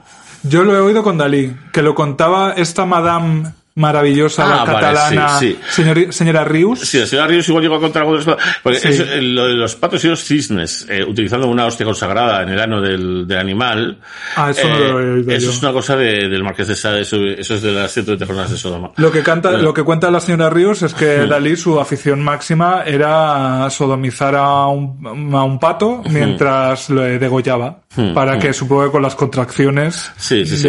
Pues- la- Eso está tomado de ahí, que yo no sé hasta qué punto lo haría Dalí, porque Dalí era impotente al final. Sí. Era la gran... O sea, al final Dalí era un hombre anal. Mm. No era, no creo que él buscara el placer a través de, Del de una falo. pelea- del falo, en Del efecto. falo. Mm. En efecto. Yo creo, ¿eh? O, En fin, bueno, a saber. Pues claro, como se volvió facha y todo este rollo, tal. Mm. Eh, y eso, en fin. Pero la señora, para quien le interese, la señora Rius tiene unos eh, vídeos en YouTube Maravilloso. maravillosos, Maravillosos. explicando todo. ¿Y llegó a hablar de la hija de Dalí? No sé si la nombra, no lo recuerdo ahora, pero vamos que... Hubo- igual hubo un momento que le preguntaron sobre ella, tal, claro. Mm, Yo eso no lo recuerdo, pero vamos que yo creo que hay incluso intervenciones en espejo público. Una, una cosa ya fuerte, ya, Sí, sí, sí, sí, ya sí. fuerte. Los señores, no, hacer señores, ya decía. Ella no decía, eh, em, pues prostituirse, lo que sea, no, hacer señores. Es que claro, eh, en Barcelona, o, o- no sé si Cataluña, Barcelona, desde luego, ha sido siempre como la meca de los muebles y la prostitución. Mm, y el Carmen de Mairena, Y claro. tal, Car- bueno, Carmen de Mairena es como un reflejo un poquito Ya, deformado. del ocaso ya. Eh, claro, porque yo hablo de muebles mm, elegantes eh, y tal, con de principios de siglo. Claro, y con un seguimiento sanitario y tal. Y eh, vi un documental, una película sobre uno que se llamaba La Casita, creo que era La Casita, o La Casita Mira. Blanca, o no sé qué. Eh, que hasta en toda colección yo he llegado a ver cinceros y servilletas. La Casita. Bueno, si lo compro estoy loco, entonces no me voy a comprar. Cariño, eh, hoy he ido a recoger a esa doña Rogelia eh, que tienes Para ahí. la mano por detrás. Sí, y, y detrás de ti tienes la muñeca que sacó famosa de Mari Carmen y sus muñecos, que como ves es una pequeña Mari Carmen con, Con una mini una Doña mini Rogelia. Doña Rogelia a la que le podría encajar una mini chistera y Eh, le quedaría... si fuera Bilbaína, que nos vamos, seguro. Claro, entonces quiero decir, eh, quien vea aquí, vea Mari Carmen y sus muñecos, ahora Doña Rogelia y mande mis locas conversaciones con Doña Rogelia, Sí, que me lo he comprado sí, ahora sí. también, pero en fin. Ah, yo trabajé Lo- con, con María Jesús. Sí, con María Eso- Jesús o Mari Carmen. Es Mari Carmen, Mari Carmen. Con Mari Carmen. Con María Jesús también. Con María Jesús también. Y con el acordeón. Qué maravilla. Siempre había como una María, algo y otra cosa. Sí, sí, sí, y la profesión, ¿no? Luego, el- la... ¿Cómo se llamaba la, la anterior a todas estas? Que tenía una perrita. Había una en blanco y negro, que también era ventrílocua, que tenía una perrita que se llama Mimi, Fifi, Fufu. Pues ni idea. Y era ventrílocua y es como un poquito... La eh, antecesora. la antecesora, Pues claro. ni idea. Yo ya, yo ya soy genera- bueno, generación. mm, De cualquier persona de las últimas décadas de Sí, España, sí, generación sí, Mari. Carmen. Pero yo recuerdo a Mari Carmen y, por supuesto, a José Luis Moreno. Sí, es que José Luis Moreno tenía su, pa- su padre fue el que, el que era ventríloco. ¿Ah, sí? Sí, sí, sí. Pues sería una cosa decimonónica. Era don Cipriano, no sé cómo se llamaba. pues ese señor tiene, ya se Eh, tendrá 80 claro, años. claro, bueno, pues era un show, mm, eh, era un show años 40, Ya. años 50, que, que, que era la perrita, como... Es que era la vez que esta otra, que era una especie de, de, de poodle. Eh, mm, eh, Pero antropomorfo, o hablaba no, el no, perro. Era un perro. Tal cual. Igual que Topollillo. Topollillo se daba en, en Italia, que era, era un ratón. Sí, ese, ese sé más o menos quién es, pero sí, porque lo, lo introdujo Rafaela. Eh. Entonces, aunque Sí, era una una, una mario- una marioneta. Era una marioneta, incluso un dibujo animado Sí, en un un poco- dado, da igual, ¿no? sí. Topollillo. Eh. Eh, y no sé si también Topollillo lo metió en danza eh, Xuxa, ¿eh? Igual. Pero bueno, eh, Xuxa que ya es Brasil, que es otra Sí, historia. a mí Eh, Xuxa no me pilló, pero tengo amigos de mi edad que eran muy fans. Sería que mi pueblo no llegó. Pero sí. Bueno, un amigo mío cuenta además que es de Valencia y, y que llegó como el espectáculo de Xuxa llega a Valencia. Entonces él que era ultra fan eh, acudió a la llamada absolutamente extático ante la eh, idea de ver a Xuxa y cuando llegó era una doble. Uh, qué fuerte. Qué fuerte. un poco disco estrella, ¿no? Esto que en vez de Sí. Cher Believe era Chess. Chess Believe. Eh, yo en cambio vi al, al auténtico Tony Gamo, ¿cómo se llama el hipnotizador? Eh, Tony... Había... Uri Geller. No, no, Uri Geller no era ionitzador. Era las cucharas. sí. Había un ionitzador que salía, no sé, salía un 2, 3, bueno, en todas partes. Y era el que daba a comer una cebolla Ah, eso diciendo lo- que era sí, una manzana. Sí, sí, sí, ¿eh? eso sí, eso sí me Pues suena. eso en, en la discoteca, eh, en la discoteca del pueblo que se llamaba Las Cataratas del Rin. Ahí he visto a, a, a persona. No, en persona todo. Claro, es que antes las discotecas eran sitios donde había actuaciones como de todo tipo, porque claro, no, claro. no había tanta cosa televisada. Claro. Mm. Es la perrita Maylin y, era- y ella era Erta Frankel. Pues ni idea, vamos. Sí, sí, sí, idea. sí. Que murió el 17 de febrero. Fíjate, Vaya. Erta Franklin. ¿De este año? Sí, sí, sí. Pues tendría 200 años. Era una ventrílocua austríaca, afincada en España desde 1942. ¡Qué maravilla! Sí, sí. ¡Qué maravilla! Eh, y tal, y mira, aquí tienes una fotito para que, para que veas a la perrita Maylin. Un poco, sí, bueno, la perrita da un poco de, un poquito salida de, de una parálisis del sueño. sí, sí, sí, sí, sí, sí. No es exactamente un perrito. Y eh, edición del programa infantil, o sea, tenemos un programa entero suyo de Cita con Marilyn del 1 de enero del 73 Madre mía. en, en televisión española, que eso por Valerio Lazaroff, seguro. no, está dirigido por Arthur Caps. Ah, pues mira. Uh. qué nombre artístico más Sí, una maravilla. Arthur Caps. Y tal. Pues, eh, digamos que es- esto es un poquito el, el inicio, porque claro, aquí está presentando en el 72 a nuevos personajes. Un loro, un loro y una especie de gusano. Dios mío. ¿Eh? El gusano es verdaderamente terrorífico. Sí, sí, es un, es un protobusiluz. eh, invito a los oyentes a buscarlo, porque vamos. El Eh, loro me gusta más. entonces, digamos que no fue el primero en meter la mano por detrás Mm. A los muñecos. eh, La Luis pregunta es. ¿será el último? Porque ya no ha habido renovación generacional de ventrílocos en España con, lo- con, la, con la buena añada que teníamos, ¿no? Mm. Es verdad. Es verdad, yo creo que es un show del siglo XX, así se va a Sí, quedar. sí. Así se va a quedar, porque eh, en realidad... ¿No contasteis en EPSA una historia de... O no sé dónde... Yo que Sí. cuando me acuerdo de estas cosas un poco así extrañas, pienso que siempre las he oído en EPSA, claro. que una historia de un ventríloco que tenía un niño disecado. Eh, ¿te suena? Sí, sí, claro. Pues eso lo he oído yo en sí, seguro. sí, sí, eso lo hemos hablado en ese, Sí, casi un seguro. niño disecado, eh, una cosa como un poco de, de monstruo de feria europeo de entre guerras, algo así. Sí, eh, sí. El que paseaba la mujer barbuda, todo Sí, rollo. esas Mm. cosas de freaks, un poco de la parada de los monstruos. Algo de eso es que, mm, que nada más útil y más fácil que un niño disecado. eh, Pero mismo para un roto que para un descosido. Hombre, y se ha utilizado mucho como mulas, los pobres niños. Ay, los madre. pobres bebés, claro, rellenitos, rellenos. Qué horror. Qué horror. La barbarie de la prohibición. Pues claro, la culpa es la prohibición. Mm. La que lleva al hombre a hacer esas cosas. Qué horror. Socorro. Pues vamos a escuchar una canción. Venga, muy bonito. eh, con este sabor en la boca de los, de los bebés embutidos. Ibéricos. sí. Y, y ahora mismo continuamos. There are worse things I could do than go with a boy or two. Even though the neighborhood thinks I'm trashy and no good, I suppose it could be true. But there are worse things I could do. I could flirt with all the guys, smile at them and bat my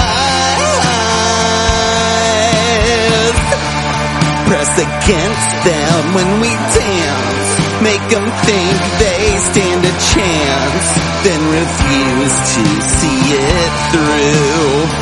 That's the thing I'd never do. I could stay home every night. Wait around for Mrs. Right. Take cold showers every day and throw my life away on a dream that won't come true. I could hurt someone like me out of spite or jealousy. I don't steal, and I don't lie, but I can feel, and I can cry, a fact I bet you never knew. But to cry in front of you, that's the worst thing I could do. Volvemos. Eh, no, no me gustaría que, que nos olvidáramos eh, de hablar, que para mí es- sigue siendo un misterio, eh, del traje del emperador. Mm, Eh, yo, a ti te gusta Almodóvar, ¿no? Me encanta el Almodóvar. Claro, yo, yo, yo por ejemplo, veo claramente en, Al- en Almodóvar un, un- un problema del estilo. O sea, no tanto culpa, culpa de él, sino yo- es culpa de, de, de, de los que están haciendo ese traje que es invisible. Eh, y le hacen creer eh, a, a- en este caso a Almodóvar, eh, pues que está haciendo cosas mm, eh, que son maravillosas y no lo son. en, en cierta medida. Mm. Eh, yo lo he observado mucho, no sé tú. Eh, ¿Por qué tantos mm, cargos de importantes jefes? ¿Por qué necesitan tener pelotas? Necesitan tener pelotas. O sea, gente que les, que les duele la píldora. ¿Por qué Hombre. alguien, alguien que está talentoso, se supone, Sí. alguien que está preparado, mm, ¿por qué deja hueco a esas, a esas personas? Ya. ¿Qué sí, pasa? que la- esa gente que hace carrera un poco a la rémora de... Mm, Bueno, eh, creo que llega un momento en el que vivir del, del cuento, de Hmm. lo artístico, ¿no? De esa cosa que, que no tiene un valor práctico, ¿no? Porque si tú eres herrero y haces unas, unos cuchillos cojonudos, eh, unas navajas de Albacete eh, divinas que funcionan, pues es una cosa casi objetiva, ¿no? Eh, pero claro, hacer una buena película o una mala película es todo cuestión de gustos. Entonces yo creo que cuando ya das el salto a vivir de, de, de algo artístico, vives o convives con una duda constante. ¿No? Con la de, pues hombre, a nuestra pequeña escala a mí a veces me ha pasado, ¿no? Que acabas un episodio de, de lo que del podcast o lo que sea y dices, joder, este me parece que no está bien, que yo por mí no lo subiría, que y luego sin embargo lo hablas con gente, pues les encanta o les gusta o ya les le encuentran valor. Entonces, claro, convivir con eso cuando haces una cosa por amor al arte, pues bueno, la satisfacción personal eh, debe ser justificación eh, suficiente para eso. Pero cuando eso es tu trabajo, yo creo que esa duda te puede llegar a atenazar. No digo que este sea el caso de Almodóvar. Digo que cuando uno vive del arte, yo estoy convencido de que el disparadero a la locura se acorta muchísimo. Ayer estuve una hora y media leyéndome un hilo de Twitter antológico, antológico sobre una persona, un chico, un maricón, bien parecido, al que eh, sedujo cual telaraña, o sea, cual araña en su telaraña, eh, Ángel Garó. Ángel Garó, este cómico del 1, 2, 3 y tal. Sí, sí, claro, claro. Eh, ¿Sedujo Ángel Garabal a este chico o sí. Eh, no se explica muy bien, porque yo ahí lo comentaba con mis amigos y decía, este muchacho, pues eso, un maricón, Pero es mm, el de siempre. yo no, lo- no tenía referencia de él. Sí, hay uno que le tiene como denunciado. No sé si es Eh. con, gaf- con fotofobia y gafas de sol. Eh, rubio. No, este es moreno. Este es un muchacho de Valencia. nuevo, nuevo. Sí, luego te lo paso. Eh, un muchacho de Valencia que al que de repente eh, entra en contacto con Ángel Garó y eh, eh, Ángel Garó empieza a llamarle obsesivamente y le mantiene eh, durante horas y tal y le ofrece el puesto de root manager. Y entonces, es que también date cuenta, este muchacho se va de Valencia a Málaga a vivir a casa de Ángel Garó y a ser su mm, asistente personal. Y se sorprende cuando Ángel Garó eh, establece con él una relación un Claro. poco Sí, sí, sí. de psicosis, de Hitchcock. Cuando aparece, cuando aparece con la bata de seda. Tal cual. Entonces, claro, te explicaba muy pormenorizadamente, porque es un hilo que ya te digo que cuando eh, me lo mandaron por WhatsApp y cuando descubrí que había terminado de leerlo, había pasado una hora y media, eh, te cuenta eh, esa, esa bajada a los infiernos, claro, que debe ser, imagínate.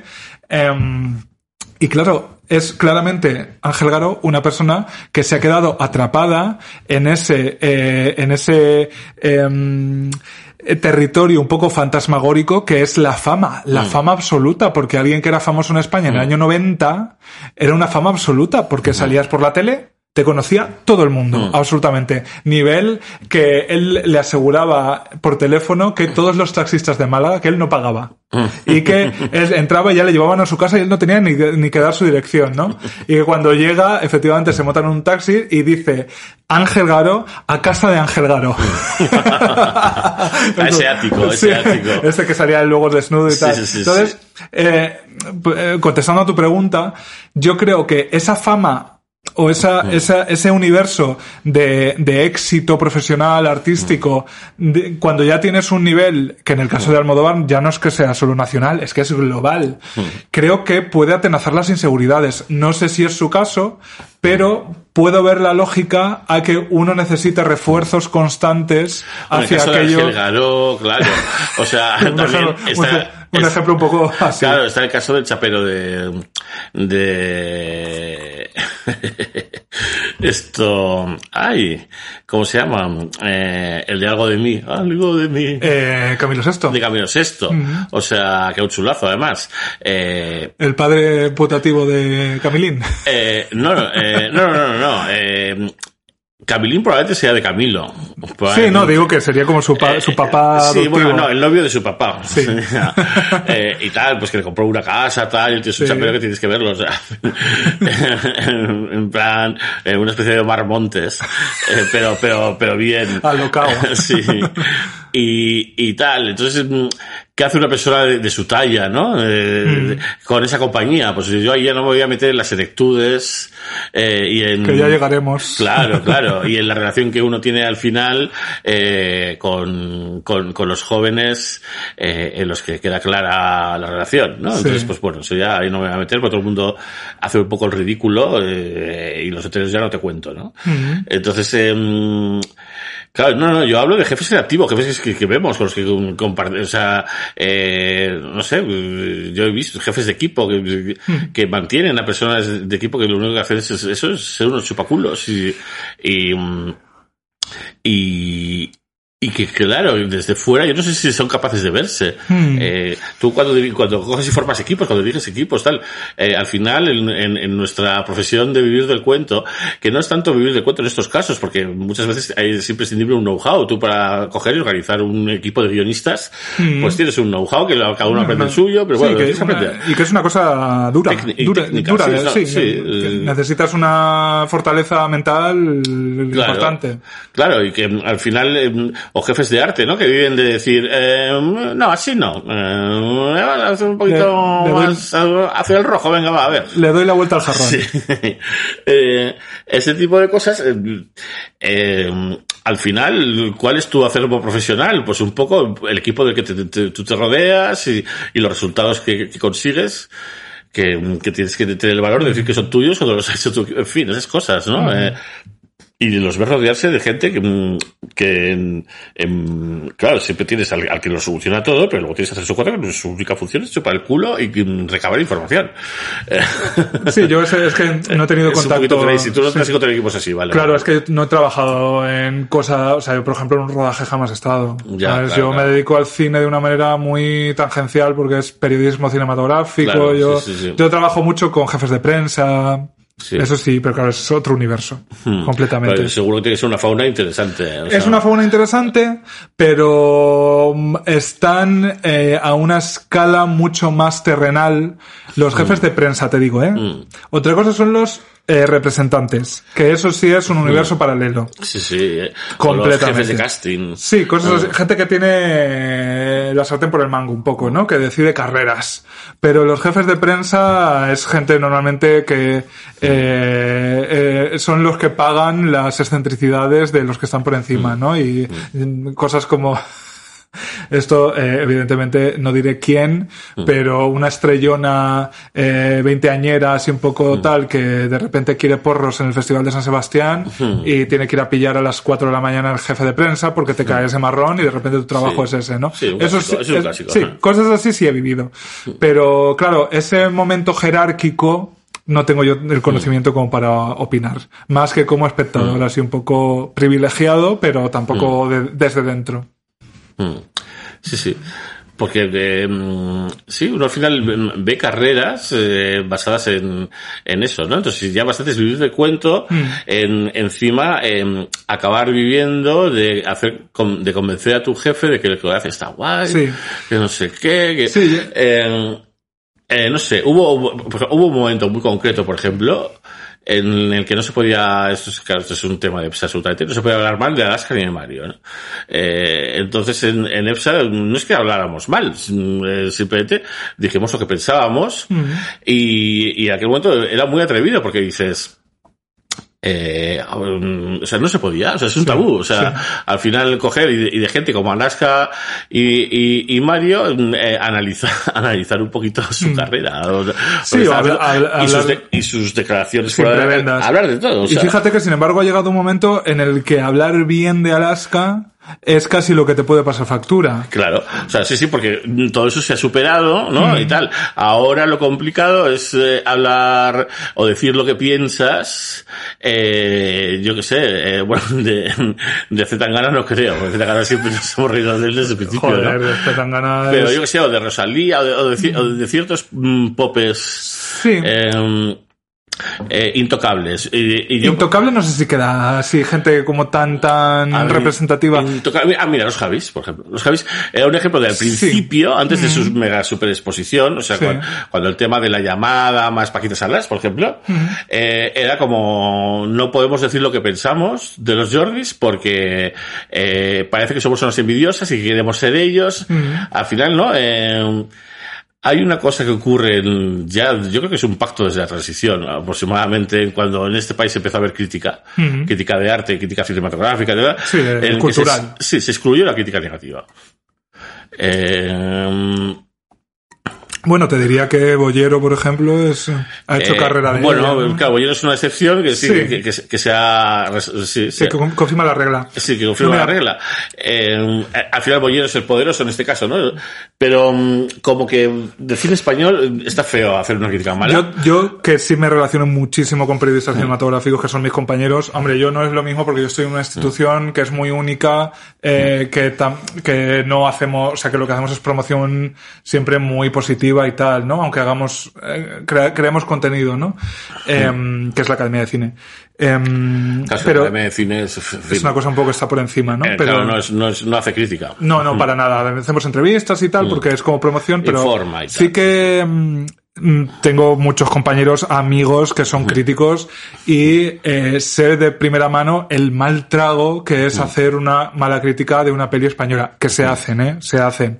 Pero eh, tú mm, vas a ver una peli española y estás deseando que te guste porque verdaderamente es un trago, porque con esa gente tú te relacionas a un nivel muy diario, ¿no? Porque al final, pues yo qué sé, te pongo un ejemplo.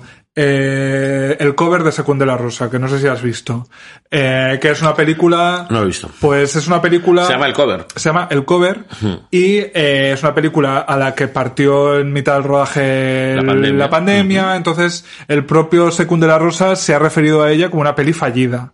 Porque bueno, digamos que la- el resultado no es el que tenían previsto, lo que sea.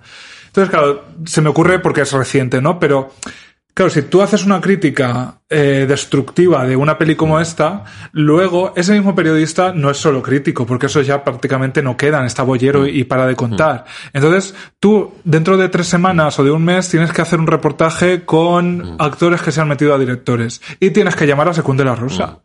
¿Sabes? Para que te dé unas declaraciones. O necesitas mm, un encuentro digital que te manda tu jefe con no sé quién y mm, tienes que trabajar otra vez con él. Entonces, vamos, poniendo este ejemplo, por, por poner un ejemplo cualquiera, eh, haces una crítica y tal, y luego eso puede tener, no te digo consecuencias, porque tampoco creo que la gente pues te tache, ¿no? Y te meta en el libro negro de Aramis para- por, por, eh, por poca cosa, pero la, la relación es muy de ida y vuelta entre industria y crítica o industria y periodismo cinematográfico. Entonces, es una putada, la verdad. Eh, entrar en esa, en esa cosa de, de ser destructivo o de, o de a veces decir las cosas que te apetece decir. Aún así, se hacen críticas negativas, a veces eh, eh, magistrales. Yo recuerdo alguna crítica de Beatriz Martínez del periódico, que es una maravilla de crítica y de periodista, y yo me he descojonado con algunas que tiene porque el cine español hace cosas abominables. También, y hay, que- hay que reseñarlas. Eh, eh, ya, bueno, a ver, un caso como el de Sekun, por ejemplo, que, que nada, que, que sepas un poquito quién es, eh, pues es la típica persona, eh, pues, eh, enamorada de lo que hace, que lo lleva intentando, que si se hace corto el móvil, que si tal te puede gustar más, te puede gustar menos, puede Sí. ser tu nicho no, tal, es inofensivo profundamente, eh, eh, y si intenta sacar el, el cuello y le pasa la pandemia, pues no va a ser tú el que ponga la bota, a no ser que tengas una historia personal, eh, entonces ya no estás haciendo una crítica como tiene que ser. Yo ahí no me meto, ¿no?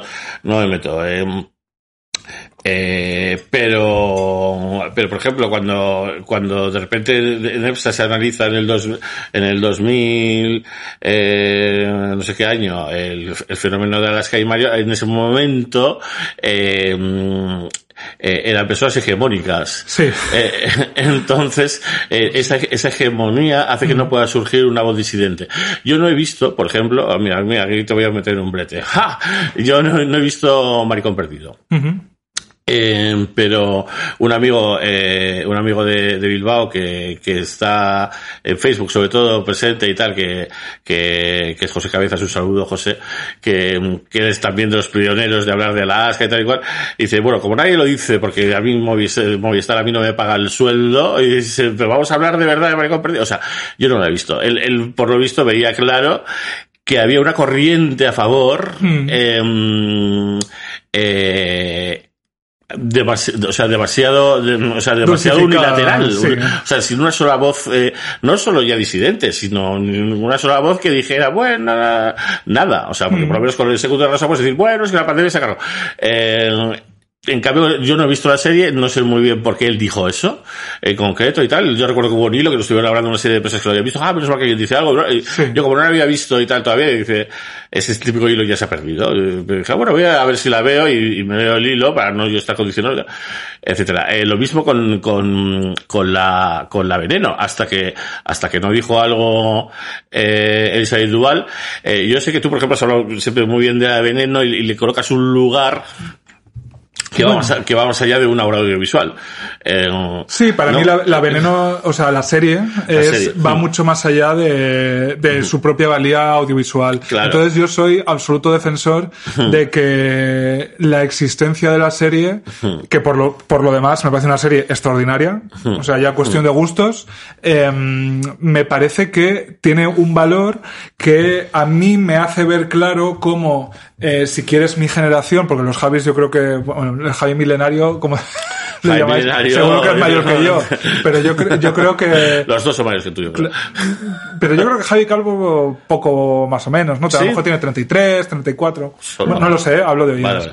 Eh, pero me, eh, a- para mí la Veneno sí, o sea, la serie Veneno, no, no la- ella, representa que mi generación ha avanzado algo la, al menos, visibilidad, la representación, o sea, eh, quizás a lo que te refieres, pero yo escribí una cosa sobre la serie y, de- y decía que era, eh, claro, la- Veneno es como una, una tarta gigante de boda, rosa y, y absolutamente llena de azúcar, eh, presentada para a, un, un grupo de gente que se había estado alimentado de migajas toda la vida, ¿no? Entonces, si es edulcorada, si te satura, tal, lo entiendo. Lo entiendo, pero hemos pasado de la nada a una geografía de una persona que probablemente eh, para convertirla en material audiovisual había que pasarla por bastantes filtros, por bastantes filtros, eh, porque es una existencia bastante controvertida, incluso en su- sus declaraciones, el mundo en el que se movía, eso había que convertirlo. Claro, tú ves, yo qué sé, ves la que la he visto hace poco, la, la he visto 500 veces, la peli que hay de Liberace, y estoy convencido, Behind the Candelabra, que a mí me encanta también por lo demás, y estoy convencido de que el salto también existe, ¿sabes? Que la historia es mucho más ambigua y tiene unos claroscuros que en la película no se muestran, ¿no? Aunque se muestran bastante. Entonces, eh, yo que cuando se anunció el proyecto Veneno fui el primero que levantó un poco la ceja y dije, una serie biográfica, ¿no? O sea, yo hubiera hecho un documental. ¿No? Me parece que es pertinente, además, hacer un documental con ese material de archivo que hay tan maravilloso. Pero es que a mí los Javis me han dado un punto en la boca con la serie que hicieron, ¿sabes? Entonces, yo no puedo más que celebrar que exista y haberlo vivido y un poco ser parte de esa generación que ha logrado que algo así exista. Ahora, lo que tú me hablas, que yo lo entiendo también perfectamente, es que eso genera alrededor una especie de eh, unanimidad que parece que les tengamos que pasar todo lo que hagan. Hombre, yo soy fan de la llamada, no puedo decir otra cosa. Paquita Salas me encantó y la veneno me ha gustado. Entonces yo los Javis no puedo más que esperar lo siguiente que hagan absolutamente eh, eh, con ganas, ¿sabes? Yo, claro, em, por un lado, claro, hay muchas cosas, muchísimas cosas. Eh, me gustaría hacer una breve pincelada. Sí. ¿Acaso Veneno es una mujer trans? ¿Quién? ¿La Veneno es una mujer trans? Yo creo que sí. Ella decía de sí misma que... Ella, ella no eh, sabía lo que era eso. Claro, que era un maricón... Eh, ¿Cómo eh, decía? Era un maricón pintado. No, eh, No, decía... Yo... eh, ma- eh, mu- mujer, mi madre que tiene matriz. Sí. Yo soy un maricón y decía algo más que no me acuerdo. sí, Sí. sí. A ver, Te quiero decir, en- eh, y ahí vamos a la... a- a- existía, existía la homosexualidad en el siglo XIX. eh, si, la prueba, si la prueba palabra no existía, eh, o el maricón, la palabra Sí. no existía, existía. Eh, es Cervantes eh, homosexual. Igual Cervantes lo que hacía era tener sexo con hombres.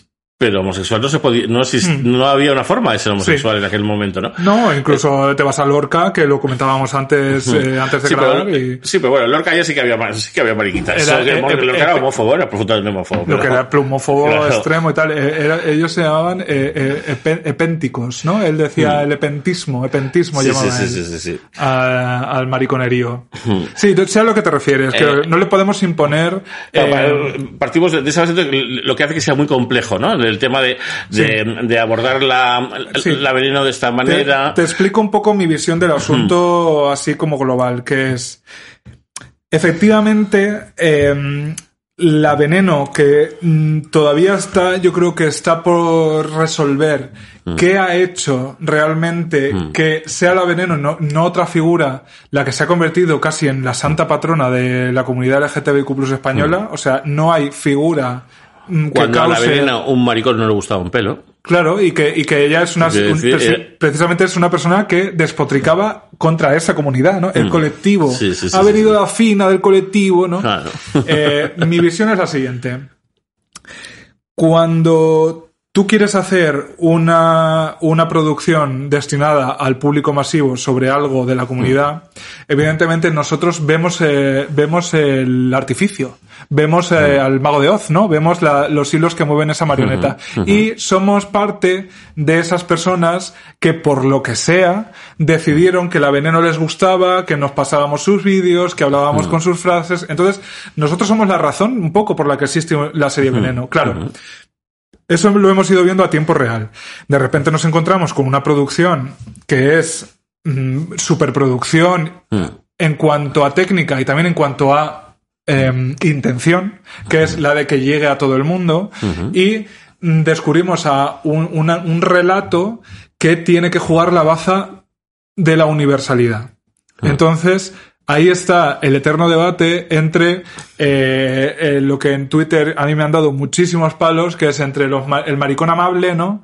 Y el maricón combativo, ¿no? Entre Claro, es que eso explicar está en el origen, en el origen del activismo. Sí. Eh, eh, Sí. Es una dicotomía de activismo, y no Sí. solamente de activismo queer, sino también de y activismo de, racial y de antes de Stonewall.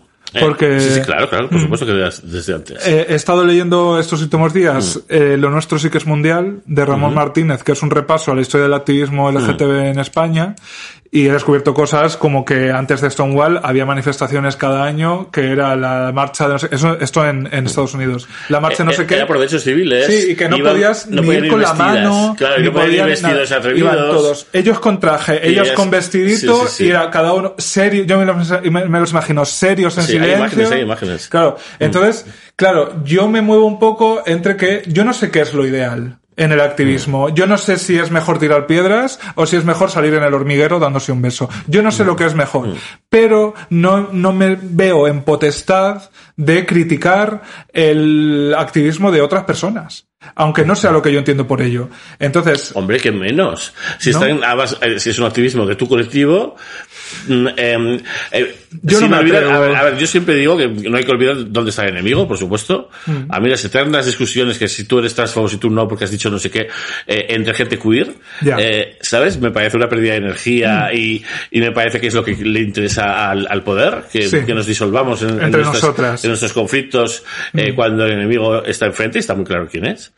Em, eh, pero eh, aún así, por eso mismo, es- eso no quita de repente a observar que a pesar de, de haber superado el fantasma del SIDA, por ejemplo, eh, em, eh, vengan unas generaciones jóvenes sorprendentemente conservadoras en cuanto a- en cuanto al sexo eh, y, y muy ra- Ya. y muy radicales en cuanto al pensamiento. Ya, quizá eso, eh, a- eso yo lo veo un poco más lejos, pero sé a lo que te refieres. Y de Por hecho, ejemplo, entonces yo, yo me veo obligado a decir de esta, de esta gente joven, oye, eh, mm, o sea, basta ya, ¿no? De, de- de- de llamar putas a las demás Eh. y basta ya de con vuestra mojigatería y, y, y basta de, de meternos en la vida de las demás y tal, em, porque es que em, estamos viniendo de, una cosa traumática como ha sido el SIDA, que ya nos estamos liberando de ello. Vosotras deberíais, tenéis 20 años. Es que no, no entendemos cómo no estáis en una orgía constante. Eh, nosotras que podemos, ¿no? Vosotras que podéis. Claro, vosotros que estáis en la edad. Sí. Eh, eh, y y hay, ha habido una generación entera o dos que, que- que- bueno, generación se habla de 20 años, pero bueno, ha habido muchísima gente que, que ha vivido aterrorizada que no ha podido. O sea, que se le corre en la boca. Entonces, em, Yo ahí. mm, no, entonces, entonces sí. me veo obligado como perra vieja a decir al loro, al loro. O sea, Ya. sin yo más, ahí, ¿eh?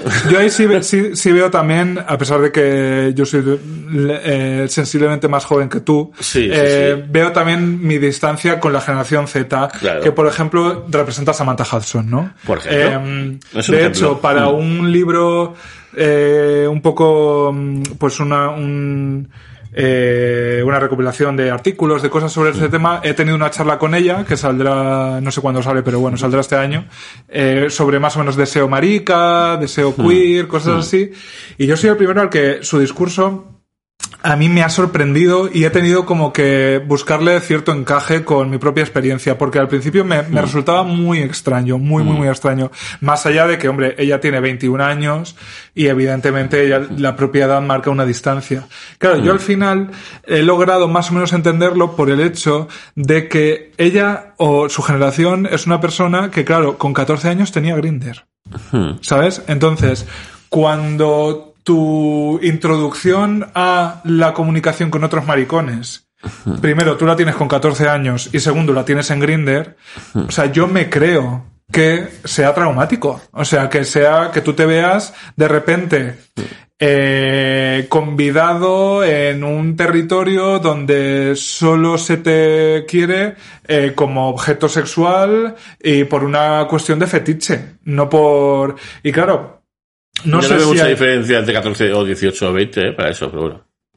Yo, hombre, yo si, tu- si tuviéramos tú y yo 14 años nos bajaríamos al Grinder. Obvio. Claro. Sí, sí, sí, claro. Y de repente entras en contacto con eh, cualquier marica de los alrededores, Claro, con ¿no? cualquier cosa. En Y efecto, yo creo que, no sé, yo no me atrevo a decir, estás preparado, no estás preparado, no lo sé, no sé qué es mejor, no sé qué es peor, pero Mm. Yo entiendo que eso derive en ese discurso de que, que, por otra parte, me parece que puede tener cierto fundamento, ¿no? En el que el valor sociosexual que comentábamos Mm. antes entre los maricas muchas veces es tu única validez, ¿no? La única validación que obtienes de, la, de los otros maricones es si te quieren follar o Entonces, si eso lo vives en una edad tan sensible como la adolescencia, veo cómo eso puede generar rechazo a la propia idea de sexualidad. Creo que eso, afortunadamente, una lo va eh, asentando con el tiempo, lo va comprendiendo y mm, si tiene suerte, pues le pasa que al final uno supera las prebendas que tiene, pues con gente que le trata como una persona, ¿no? Y no solo como una- un asterisco eh, que ha visto antes en un nude. Claro. Es que esa manera de relacionarte eh, en lo sexual con los demás, yo tampoco sé mm, cómo se vive siendo adolescente, porque yo ya me pilló mm, con 20 años. Claro. ¿Sabes? No como en 14. Entonces, lo que digo es que puedo entender la derivación a ese argumentario. Aunque ese argumentario, o sea, yo, yo, yo soy más generación sauna que generación eh, eh, Grinder, ¿no? Hombre, lo curioso de Samantha es que junta ese discurso con luego un personaje completamente sexualizado. sí. ¿Sabes? Total. Eh, y eso es lo curioso que yo creo que esa es la terapia que ella está haciendo. Porque yo no creo que sea una persona eh, sex- eh, em, promiscua, ni, ni, ni, ni que viva sexo de esa manera. Al contrario. No lo creo, por eso te no, digo. no, al contrario. De hecho, en esta charla lo que ella me decía es que como relacionarse sexualmente con Mm. otras personas le- no ha conseguido todavía superar es- esas primeras experiencias Mm. traumáticas, que tiene que ser con gente de mucha confianza o algo así. Entonces, que al contrario, su vida sexual no es para nada eh, eh, la de la Samantha personaje, pero bueno, que eso Mm. al final lo han hecho pe- muchísimos personajes públicos, ¿no? Lo de jugar esa baza. Ya, ya, bueno, ya, ya, pero claro, como Samantha al principio no era un personaje público. O sea, no sé, yo y nada más llegar a Madrid, yo la metí a EPSA inmediatamente. Sí, lo recuerdo. Y, y, y de alguna forma ya hablamos de ese tema en aquel momento. Y tal, y, y bueno, ya que haga lo que quiera, obviamente, ¿no? Eh, mm, pero sí, llama, llama la atención el personaje y su discurso, cómo ella siente que se tiene que presentar ante el público, porque es lo que tiene que aportar y tal. A la vez que, claro, cuando su primera gran aportación fue ese discurso en COU, ¿no? Que, que de repente sí veías algo articulado y sí, y sí veías Sí. a alguien que, por supuesto que va a encontrar gente que le aprecie por lo que es, no por, no por su físico, porque tampoco, en fin, a pesar que sea guapísima y, y tenga esa habilidad de ser y guapísima ese- y cuerpazo y tal y cual, eh, eh, obviamente tiene otras cosas que saltan a la vista. Pasa también otra Entonces, cosa, no sé, que es eh, que, claro, son personas también que se han criado desde su más tierna infancia con eh, esa posibilidad absoluta que te da Internet de conectar ya con, con los discursos que, que están hechos para ti, ¿no? Eso le pasa también a Elizabeth Duval, que, o sea, flipas, ¿no? Con la- lo, lo, lo claro que tienen ciertos con- conceptos con 19 años o con 20 años, que nosotras es que ni, ni podíamos oler, o sea, el no binario, mm, o sea, si, yo hubiera sabido lo que era el género no binario con 17... Es que no pues, existía. No lo había, sí, no, no, no existía. No existía, porque había. no existía la mujer transexual en, en la veneno, en los 90, no existía. Claro. En, en el mundo de la veneno, quiero decir. Eh, entonces, pues, pues no sé. Claro, su discurso es mega elaborado. Y claro, también pasa una cosa, que esto a lo mejor yo me eh, a- a- soy un poco boca chancla, pero también uno cree tener las cosas tan claras con 20 años, ¿no? Que pff, luego la vida te... Hombre, claro, eh, eh, ¿por qué nos gustan tanto estos personajes? Porque eh, eh, sabemos que se van a arrepentir de la mitad dentro de nada. Entonces es fascinante verlos, verlos sin ningún tipo real. de claro, Sí, claro, por supuesto. Sí. Mm. Es em, eh, como esta canción que ha hecho la violinista de las Cors, eh, metiéndose con Telma Ortiz. Perdón. Breathless 2. Pero Eh, estas eran cristianas absolutas, ¿no? Eh, Bueno, irlandesas. claro. Irlandesas. Con esta to- cantantes. sí, está todo dicho. y violinistas. No, pues eh, Telma y su marido, que tienen pues como un par de hijos o que sea, eh, compartían profesor de esquí en Andorra con los hijos de la segunda violinista de Ajá. las Cors. Entonces, justo antes de la pandemia, resulta que, mm, que coge el marido de la violinista y se va con Telma Ortiz.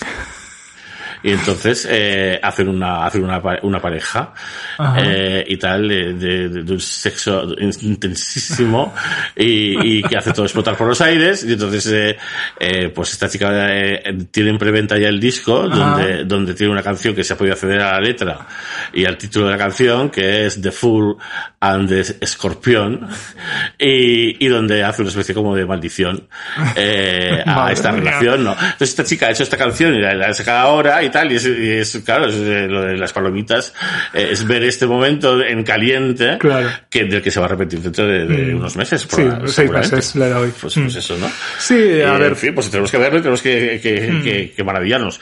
Y, y por eso, mm, pues bueno, incluso me voy más allá. Roy Galán es, es, es otra figura que desde, que desde lejos hay que, hay que admirarla, ¿no? Mm. Y tal. Eh, porque dudo, bueno, igual con Roy Galán me equivoco y se va a seguir en, en esto toda la vida. Ya. Pero yo creo que no es un dándole al intro. No, a ver, yo, a ver, soy, soy quizás más, más eh, inocentón en ese sentido. Y quiero, quiero decir, a mí Roy Galán, pues bueno, me parece ok. Si, él, si lo que quiere es eh, hacer una cosa como accesible, pues bueno, seguro que hay gente que le, que le descubre algo. Yo tam- no soy, no, no creo que a todo el mundo le, o sea, que te lleguen las cosas en nuestro, en nuestra burbuja es fácil, pero probablemente hay chicas de mi pueblo que a lo mejor le siguen y quizá aprendan algo. Sí. Claro, yo lo veo y a mí me parece una cosa pues que masticada eh, hasta el delirio, ¿no? Y luego el, el- el debate también que es que es pertinente de si un, un en principio un hombre cis puede arrogarse la explicación de qué es el feminismo, ¿no? Bueno, sí, sí, claro, pero todo eso aparte ya. Eh, eh, volvemos al traje del emperador, ¿no? Entonces, Sí. ¿qué hago? ¿Me callo? No me callo. Eh, es, eh, a mí que me da realidad que exista Roy Galán, ¿no? Eh, hay espacio para todos. Eh, Luis Hay eh, dice, me alegro de los éxitos ajenos porque hay espacio para todos. Eh, no hay nada más español y más horrible que, que apenarte por los éxitos ajenos, ¿no? No, y de- despreciarlo, ¿no? Esto lo, lo decía Fernán Gómez. Claro, pues apenarte, o sea, y por supuesto eh, Sí, reaccionar Sí. ante el éxito ajeno. Que, es- que eso es- yo conozco a gente que sufre con el éxito ajeno. Ya, sí, sí, no, eh, absolutamente, vamos, absolutamente. Sí. A ver, yo, yo, yo presupongo buena fe. ¿Sabes lo que te digo? No creo que Roy Galán esté en su casa diciendo ¿cómo puedo tener más éxito eh, si hablo de la isla de, testa- de las tentaciones o si no? Quiero decir, él aprovecha lo que pasa y me parece legítimo. Y la gente que le sigue, si saca algo bueno de ahí, pues me alegro por ella. ¿Sabes? Pero... Ya, yo, yo, mi pregunta es, cuando está Roy Galán en la soledad de su dormitorio, él piensa que, jo, qué guay esto que he escrito, con los puntos supresivos Eso- y tal. Eso sería interesante. Cómo he tocado el corazón. ¿De verdad piensa eso? ¿O piensa, no, o no piensa nada? ¿Sabes? Eh, O piensa, o está contando los seguidores que tiene. Claro, está contando los seguidores que tiene y está viendo a ver de dónde saca para los próximos puntos expresivos. Sí. Es, es, es mi pregunta. Ya, si fíjate. fuera la- lo primero, primero no tiene amigos, ni gente que le quiere, porque los amigos y gente que le quiere diría, oye, colega, los puntos expresivos. Te da perspectiva. etcétera. Y si fuera lo primero, pues mira, sería inocente, ¿no? Al final, yo qué sé. Pues fíjate, yo he tenido una experiencia un poco roigalanesca, que es con el tema del asesinato de Samuel, sobre todo los primeros días, o sea, detectaba absolutamente eh, un ánimo de, el ánimo de la gente de participar del debate, pero sin entenderlo. Absolutamente. O sea, tú veías a gente, bueno, se ve, lo, lo veíamos hasta en las, en las tertulias de la tele, ¿no? Que eh, hubo verdaderas aberraciones en la que la gente quería hablar sobre homofobia sin tener ni puta idea de lo que es la homofobia. Entonces, ahí me, me, me, sa- me salió un poco la pulsión roigalanesca de decir, eh, lo explico. Quiero decir, me- me hago yo el vídeo explicando esta cosa que para mí está tan clara y tan masticada, pero para que alguien no lo alguien que no lo, lo ha vivido lo pueda entender. Y al final estaba tan enfadado con esas cosas que estaba viendo que me hice un vídeo absolutamente eh, básico sobre cómo funciona la homofobia y de repente eh, a la, la gente se lo descubres. A la gente de, de Instagram que de llega a tu vídeo y tal y lo comparte, se lo descubres. Una cosa loca, loca. Pero claro, no lo han vivido. Entonces, el esfuerzo de explicar las cosas para todo el mundo, pues bueno, me parece bien la intención. Otra cosa es que el personaje te caiga mejor o peor porque eh, ahí ya es mucha tela que cortar. Ya, bueno, en tu Pero- caso hablas desde el yo, en el caso de Roy Galán habla desde la especulación. Ya. Eh, Sí, yo, yo por ejemplo jamás me- se me ocurriría hacer un vídeo de feminismo explicando yo o un- Claro. un vídeo o un post, lo que sea, porque me parece que no es no soy yo quien debe hacerlo. Quiero decir, si tú fueras eh, un marica que por lo que sea has caído en gracia, o, o, pues como había, ¿no? Terence Moix o Antonio Gala, que de repente sales por la tele en el año 81 y puedes usar esa plataforma para hablar de otras cosas que no te conciernen absolutamente a ti, ok. Pero ahora mismo, tu, tu post de Instagram puedes, eh, es tan fácil de compartir como el de una persona que realmente está viviendo la opresión de la que habla. Entonces, comparte tú el de esa persona, ¿no? Bueno, curiosamente, tanto Moss como Antonio Gala como, como Pedro Almodóvar, hasta hace cinco, hace, hace nada, jamás reconocieron su homosexualidad, ni, ni hablaron abiertamente Pues de ella. Aún así, mm, vivieron como tal y era suficiente, en aquel momento era lo máximo que se podía llegar. Ya. ¿no? Te digo una cosa, esto que, que- que lo, lo comentas siempre, yo lo, te- lo tenía un poco en la cabeza anoche mismo leyendo el libro de Nuria Vidal, eh, el cine de Almodóvar, creo que se llama, o Conversaciones con Almodóvar, que es- son entrevistas larguísimas sobre sus primeras películas, que es una maravilla porque te explica absolutamente todo, ¿no? Decisiones formales, ideas de próximas de películas y tal. Y él, eh, como yo sé que tú tienes este, esto de que él no salía del armario, que yo no recuerdo porque era muy pequeño, eh, eh, al menos en este libro, hablando de em, eh, la ley del deseo, eh, él sí se refiere a sí mismo como marica. Así, Entonces, ¿eh? no sé de, qué año es el libro, que lo podemos ver, pero es un libro que tiene décadas ya, porque creo que la última peli que hay ahí es Mujeres a bordo de un ataque de nervios. Eh, claro, la pregunta sería, ¿en qué medio fue eso? O- Un libro. Es, claro, sí, sí, no era una cosa... El libro es del 88. Ujú. Porque ya te digo que la Y última peli... y hay entrevistas que dicen como eh, si fuera Donald Spot De hecho, de hecho, él dice... eh, em, Claro, hablando de la ley del deseo, dice, claro, porque esto la gente lo veía como la peli de un homosexual que hace no sé qué y no sé cuántos. O sea, que tampoco dice yo soy marica. Ah, Pero vale, bueno, que ya habla de más o menos abiertamente, ¿no? muy veladamente. Bueno, dice que es la peli de un homosexual. O sea... Claro, el, el protagonista. No, no, o sea, eh, quiero decir fir- firmada, firmada por un homosexual. ¿Sabes? Pero me acordé de ti por eso, por, por la cosa de si salía del armario o no.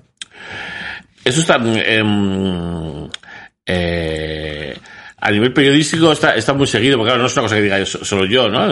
Es una cosa que. em, Bueno, yo te lo he oído a ti, claro, no Sí, es que sí, seas sí, tú. El, el generador de esto. Claro, no es una cosa que, em, de hecho, cuando toda la movida de, de, de Carmen Maura, Mujeres al Borde y tal, siempre ahí se jugó con la relación entre ellos dos. Sí, que habían sido novios. o- Claro, y se, y se dejó caer un, un, un poco todo eso. Y mm, igual no era una cosa tanto de él como de la propia productora del deseo. Que, mm, que sí que eh, se sabía que era un tema que no se podía tratar. eh, eh, ahora de- tú cuando vas a entrevistar a alguien, ya eh, a partir de Mujeres al Borde, mm, ya tiene una relevancia y una cosa que no tiene ya nada que ver con, Sí. con el gamberro de antes o el, el de, Sí, el que de estaba muy mal visto. McNamara. Que estaba muy mal visto. Tal. Por ejemplo, nunca Almodóvar reconoció su relación con McNamara ni McNamara eh, se ha atrevido a hacerla porque cuando McNamara dijo algo de Almodóvar, de unas saunas, de no sé qué, que dijo cuando la, cuando la promoción de Rock Station Sí. cogió por lo visto a Almodóvar y fue a por él. Sí. O sea, en privado, sí, le dijo, o sea, ni se te ocurra. Mm. O sea, entonces, eh, ¿Cómo es posible que, mm, que no se pueda, o sea, que históricamente eh, no esté claro? Ya. ¿No? Y más cuando hay O sea, una. Cuando que, hay que esté a nivel del gossip, eh, lo de Almodóvar y McNamara, por ejemplo. Mm. Y luego enci- es encima hay unas memorias de McNamara. Eh, que son blancas, que McNamara no folla. No folla, No ni folla, tiene en absoluto. ningún novio, ni. eh, bueno, Tino Casares como lo que, lo que más se le ve... Y tampoco se dice no claramente. se dice, no se dice explícitamente. Y también es como, en serio, unas memorias donde te saltas la vida sexoafectiva. Claro, porque O sea, luego están las, las memorias, eh, ¿cómo se dice? Cuando son... eh, Oficiosas. Eso, eso, al revés, ¿no? Eso no... Oficiales. Sí, esa- esta es una oficial, Sí, obviamente. estas son las, eh, autorizadas, eh, sí, autorizadas, sí, sí, sí. la no autorizada, ¿no? Que es la que, la que podemos hacer en los podcasts, ¿no? Sí. Que, mm, que yo creo que es historia de este país. Y no puede andar a nivel de gossip todas estas cosas. Claro, que es pertinente saberlo. Fíjate, eso es eh, un poco lo que, lo que hablábamos antes de EPSA y tal, que Mm. tiene un valor, que a lo mejor es un valor para cuatro maricas que nos encanta esta, esta, esto. Mm. Esto lo hablé mucho con Carlos Areces, que es también absoluto conocedor y una enciclopedia de todo este universo. Claro. Y- Eh, Carlos Arece, que, que ha publicado ese libro de los muertos, eh, ¿te has enterado? No. Es que vale ciento y pico dólares el libro. Eh, Carlos a veces mm, eh, colecciona eh, fotos eh, de principios de siglo de gente Ajá. muerta. Como los otros. Sí, exacto. Qué Dice que se enteró en los otros y tal, entonces eh, pues ha recorrido sus viajes por el mundo y por España. Entonces ha editado un, un mega table, table book con todas estas fotos, tal, y va, va con, eh, va con una, eh, una cinta como de, Ajá, así como de lujo, ¿no? eh, De- sí, sí, pero esta cinta que, que pones en las, en las roscas de los muertos. Sí. ¿Sabes? Qué fuerte. Eh, y tal, y yo no sé en qué, en qué editorial estoy yo apuntado, que me enviaron la nota eh, de, justo ahora a principios de verano que se editaba y tal. Pues una maravilla. Yo es que Mm. a Carlos le adoro y me parece un hombre eh, renacentista. O Sí. sea que un conocimiento absoluto de muchísimas cosas. O sea, a mí me encantaría llevarle a Epsa. Mm. Solo que no tengo, no tengo, con- bueno, sí, si busco un contacto, claro que lo tendría, pero no. Yo te, te lo puedo pasar, ¿eh? O sea, le pregunto y pregun- pregunta si sabe de qué va, y si sabe de qué va, pues es- Sí. sí que hemos ganado. Pero quizás sí, porque él es muy de este universo. eh, Claro. Entonces, Mm. pues probablemente. Eh, y luego me parece que, hablando, por, Mm. eh, hablando de vivir el cuento, ¿no? A mí, Carlos a veces es un espejo en el que mm, de a, distancia me puedo mirar, ¿no? Porque eh, es una persona que eh, ha logrado vivir del mainstream y todo eso usarlo eh, en su Pa- absoluto sus- interés. sí, sí, y- para sus movidas. Claro, ¿sabes? entonces eso a mí me parece un sueño. Un Sí, eso sueño. es el éxito, ¿no? Claro, sí, sí. Para mí, desde luego, yo es a, lo, a lo que aspiro, ¿no? A, le- a que eh, darte ese paseo eh, por el mainstream y que hacer una cosa digna, ¿no? Que no sea venderte al mejor postor, pero bueno, hacer una cosa digna. y Para eso, eh, sacar, o sea, vampirizarlo, eh, sacarle tu beneficio y, y dedicarte Sí. a tus movidas. eh, hack the system. Tal cual, Es- sí. es A eso aspiro, pero bueno, eso también es muy complicado, ¿no? Encontrar esos resquicios sí, y sobre todo que te quieran, quiero decir, que te llamen, que te llamen eh, partiendo de nuestros universos a- para algo bien pagado. Sí. Eh, es complicado, es complicado.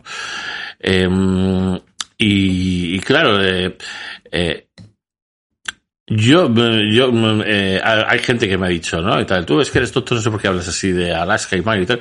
Eh, pues las puertas que están, se están cerrado con este motivo, ¿no? No tengo ni idea de las puertas que se me han cerrado, no lo sé. Eh, sí sé eh, que mm, echando la vista atrás, o sea, siempre digo, mm, creo que me he equivocado. Ya. Eh, en el sentido de que o me he equivocado de profesión, o sea, me debería haber dedicado a otra cosa, eh, o, mm, o si volviera a empezar, hay cosas que, que yo no haría, pero claro, yo no puedo evitar no hacer. Entonces, eh.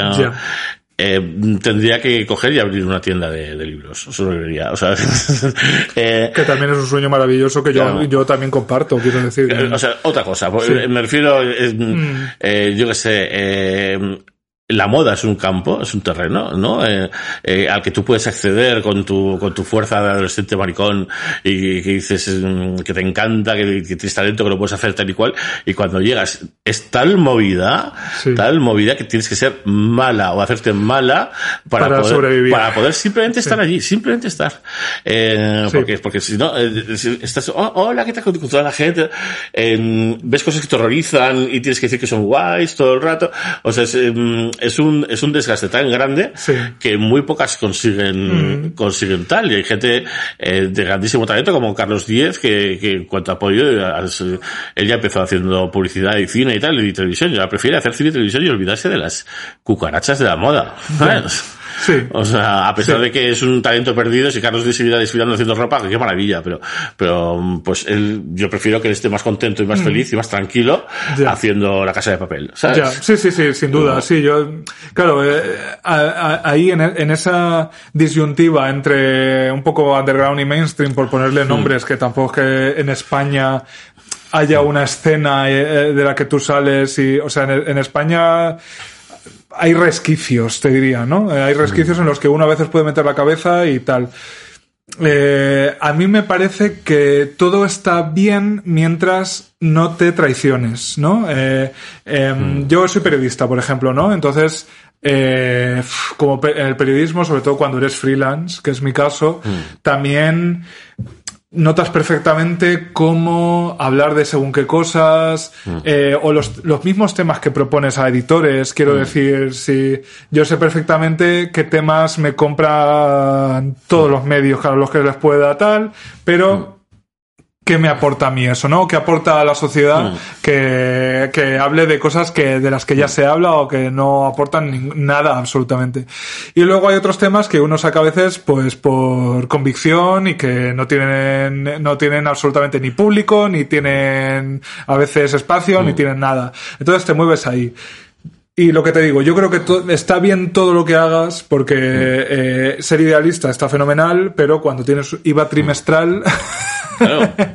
La- los Mm. ideales, cariño, eh, uf, ya empiezan a, a tambalearse, ¿no? Sí, sí, sí. Por ejemplo, la gente que, que ha criticado de Samantha, pues que esté haciendo un blog o no, un podcast en Netflix o que, o que haga un Vamos, anuncio, para tal. Y dice, o sea, todo lo que sea dinero, chica, coge todo lo Claro que puedas, cariño. o Sobre todo cuando es, como dice mi amigo Juan Sanguino, que es otra persona que yo creo que podrías llevar a esa y, Sí, Sanguino y- mola, sí, y sí, os llevaríais muy bien. Dinero gratis. ¿No? Te llaman esto, ¿qué tienes que hacer? Poner una story. O sea, Mm. ¿tú crees, cariño, que a mí mm, me, me- me afecta en algo? Poner una story y decir, que es que contenta estoy que me ha llegado esta revista. Cariño, Mm. lo pongo. Pues claro, hija. Y, y siete más que, que, que me ofrezcan. Mm. ¿Sabes? Mm, La gente que está, sobre- esto pasa mucho en Twitter, que es un universo que yo te animo a que siga siendo ajeno. Sí, sí, sí. Pasa mucho que las que solo tienen su voz en Twitter Hmm. te critican viva cuando tú tienes voces, una voz que está más allá de Twitter. Porque claro, ellas, yo he vivido de todos los colores con las activistas de, de 140 caracteres. Eh, yo las he tenido de todos los colores. Y es claro, ellas al final su momento de relevancia va a ser criticando a otra y teniendo 18 retweets, ¿no? Entonces, pues bueno, que lo tengan, cariño, que lo tengan. Aunque te diré que eh, a mí algunas veces me ha afectado, ¿eh? Cosas de, de, de ese ecosistema, porque es inevitable. Porque a veces atacan, atacan a, Claro. a de huello. Claro, yo lo más parecido que estuve en Twitter era, en, en el Forspring, el cacharro famoso y tal, eh, que bueno, eh, el, ata- el, el ataque era de otra manera, porque claro, a ti te podían preguntar atacándote, pero tú publicas o no publicas. Claro, ahí tienes un filtro Ahí absoluto. Tienes un filtro absoluto que yo siempre publicaba, además me encantaba. Eh, y luego también te podían criticar, como hacíamos todas, eh, hablando, pero en público, pues de la persona, de, hablamos del, del, del de al lado y tal, ¿no? Hacíamos lo que hacía la del first print de al lado y tal, y- Claro. y, y, tal. Ya, bueno, es, es una pena, esa, esa red social eh, eh, nos lo pasábamos muy bien y estaba muy bien, pero perdió financiación o lo que sea y tal. Sí, eh, desaparecen, quiero decir, tienen su momento. y, tal, y- y a mí siempre me sirvió como para eludir eh, el un poco el eh, el paso de yo tener que coger y decir, decidir yo de qué hablar. O sea, yo siempre, es lo que más me ha costado siempre. Yo, yo, ¿de qué te voy a hablar yo, tío? O sea, es que yo qué sé. Si me preguntas, yo te respondo, lo que sea, ¿no? Sí. Eh, pero yo decir, hey, hey, escuchadme, he pensado que estaba viendo no sé qué y que me parece no sé cuántos. O sea, siempre me, me ha parecido en- empezar en un lugar tóxico. Sí, como ya Eh, yo decido qué es lo importante, ¿no? Claro, claro, escuchadme porque lo que voy a decir, de- en cambio, la pregunta es, no tiene nada que ver. Eh, Sí, te, te da pie a... Claro, me propo- el tema el tema me viene, no lo pongo yo. Entonces, Pero sí, bueno, no, en ese sentido Twitter tiene unas dinámicas absolutamente diabólicas, ¿no? Eh, Mm. Sobre todo el tweet citado, eso es... eh, el sea, retweet. El retweet donde tú además pones algo, ¿no? Porque eso lo usas para el- los famosos zascas, ¿no? Zascas de Hmm. Ah, vale, tweet, ok. cosas así. que tú copies un, un tweet ajeno y lo, lo retuiteas comentas. y lo comentas. Mm. Entonces, claro, eso lo que hace es que tú uses un tuit de otra persona como material para Mm. tú hacer tu chiste, hacer tu gracia, hacer tu ataque, hacer lo que sea. Entonces, a veces son despiadados porque te están tratando simplemente como abono para sus cuatro retweets y ocho fabs que van a conseguir. Y les da igual cómo te puedas sentir tú. Y claro, cuando te, te hacen un retweet de estos, tú lo ves Ujú, sí, sí, es sí, una te llega, notificación, te llega. Entonces, es como, madre mía, madre mía. O sea, de verdad, eh, pero Sí. insisto, hay gente que su momento de gloria es ese, quiero decir, no tienen más oportunidades. Entonces, pues bueno, hay que, hay que relativizarlo y, aprender a vivir con ello. Cosa que a mí además me ha costado, porque ya ves tú yo con mi, eh, o sea, limitadísima exposición, eh, que si puedo hablar y tal, pues es una cosa muy pequeña, pero aún así, o sea, cosas como una persona que se hace un perfil falso de Instagram para ponernos comentarios en absolutamente todo con ataques, eh, comentarios incluso en Evox que a veces son como mm, que van el, a, el troll y el hater es síntoma Sí. de éxito. Eh, Ya, nosotros ya. empezamos, fíjate, en el, en el EPT 2003, hablamos del foro famoso, el foro y tal, eh, eh, eh, pues ahí era increíble el- todo lo que se vertía ahí y tal, y eso nosotros teníamos los pies, podíamos ver que, en fin, eso la gente no lo sabía en el momento y para nosotros fue muy divertido. Pero sobre todo, y fue un buen ejercicio de, de, de ser consciente de que el que habla mal de ti, eh, eh, mm, tiene detrás a 500 personas que no dicen nada que les parece bien. O sea, que es súper consciente de eso. Y lo que dice siempre eh, Raven, eh, don't read the comments. Sí. Pues yo no digo don't read porque no hay, es inevitable leerlos. Eh, pero los negativos Mm. no te los tomes a pecho, a no ser que de verdad sea una crítica que tú coincidas. ¿no?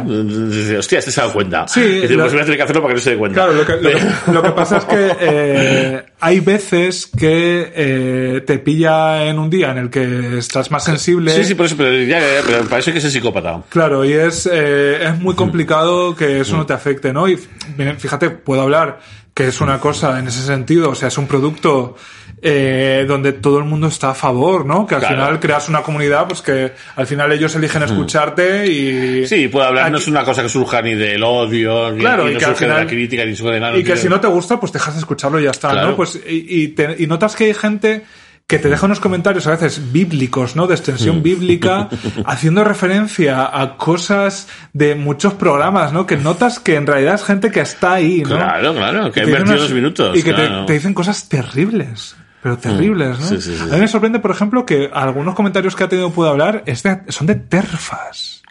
Eh, bueno, Y, y digo, como, pero de verdad has escuchado todo lo que hemos dicho, ¿no? Es que tenemos, eh, tenemos casi un episodio que es absolutamente te- destrucción a las terfas y aún así has decidido quedarte y ahora encima expresas tu opinión, ¿no? Pero bueno, en esto Bea es mucho más eh, sabia que yo y es la que a mí me, me enseña lo- los Claro. pasos, porque ella ya se ha enfrentado en el culo internet pelado, pelado. a absolutamente todo, absolutamente todo.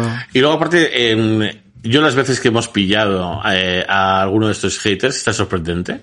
O sea, de repente quién es. O Mm. Sí. sea, Sí, yo- yo ahí- eh, y ¿sabes quién es? Es nadie. Eh, Ya, claro, eh, eso, eso seguro, eso seguro.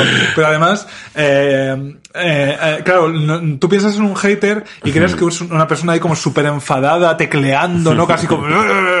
Y los haters es gente que está tranquilísimamente con su teléfono o lo que sea, haciendo clic, clic, clic, clic, clic, clic, y, y, y se le va a olvidar el comentario que te ha puesto absolutamente deleznable Bueno, en cuanto lo creas. envíes. No, no, y- ¿No?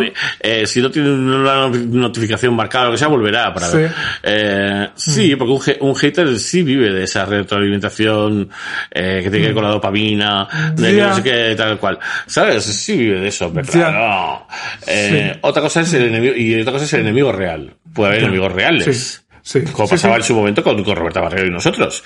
Eh, era una enemiga real que estaba intentando ejercer una influencia real y que por supuesto iba, iba a haber A cosas- degüello. a- y, pero iba a cosechar sus frutos después. Ya. ¿No? Lógicamente, cuando tú ya estás haciendo una, estás en una dinámica de guerra, eh, que bueno, estamos, hablando, por supuesto, todo esto prescrito. Mm, Roberta Barrero es una magnífica persona.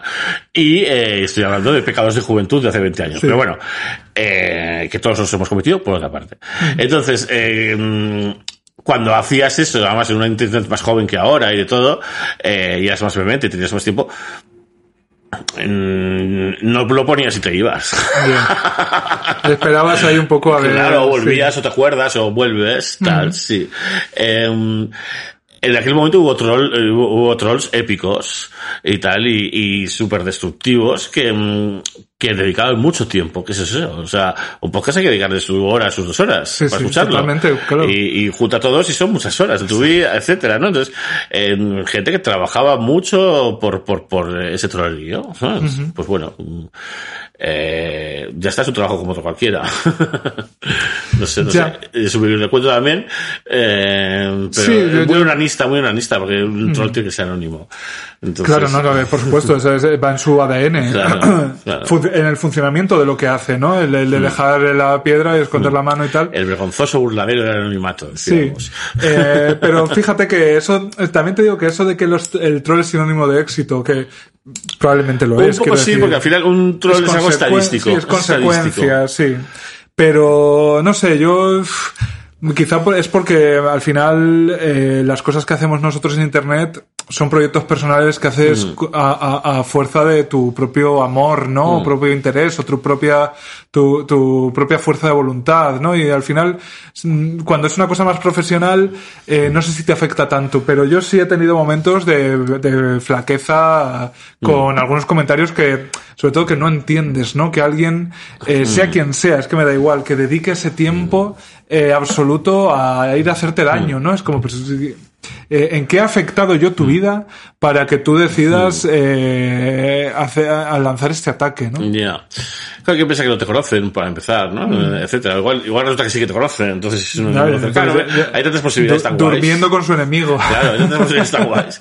Pero, pero al final, yo qué sé, yo me acuerdo, por ejemplo, un programa que hicimos en EPSA desde las niñas de Alcácer con, Hombre. con Millana, Hombre. que tiene cientos y cientos de comentarios de gente alucinada de cómo nos podíamos tratar, atrever a tratar el tema de esta manera. Chica, déjame en paz.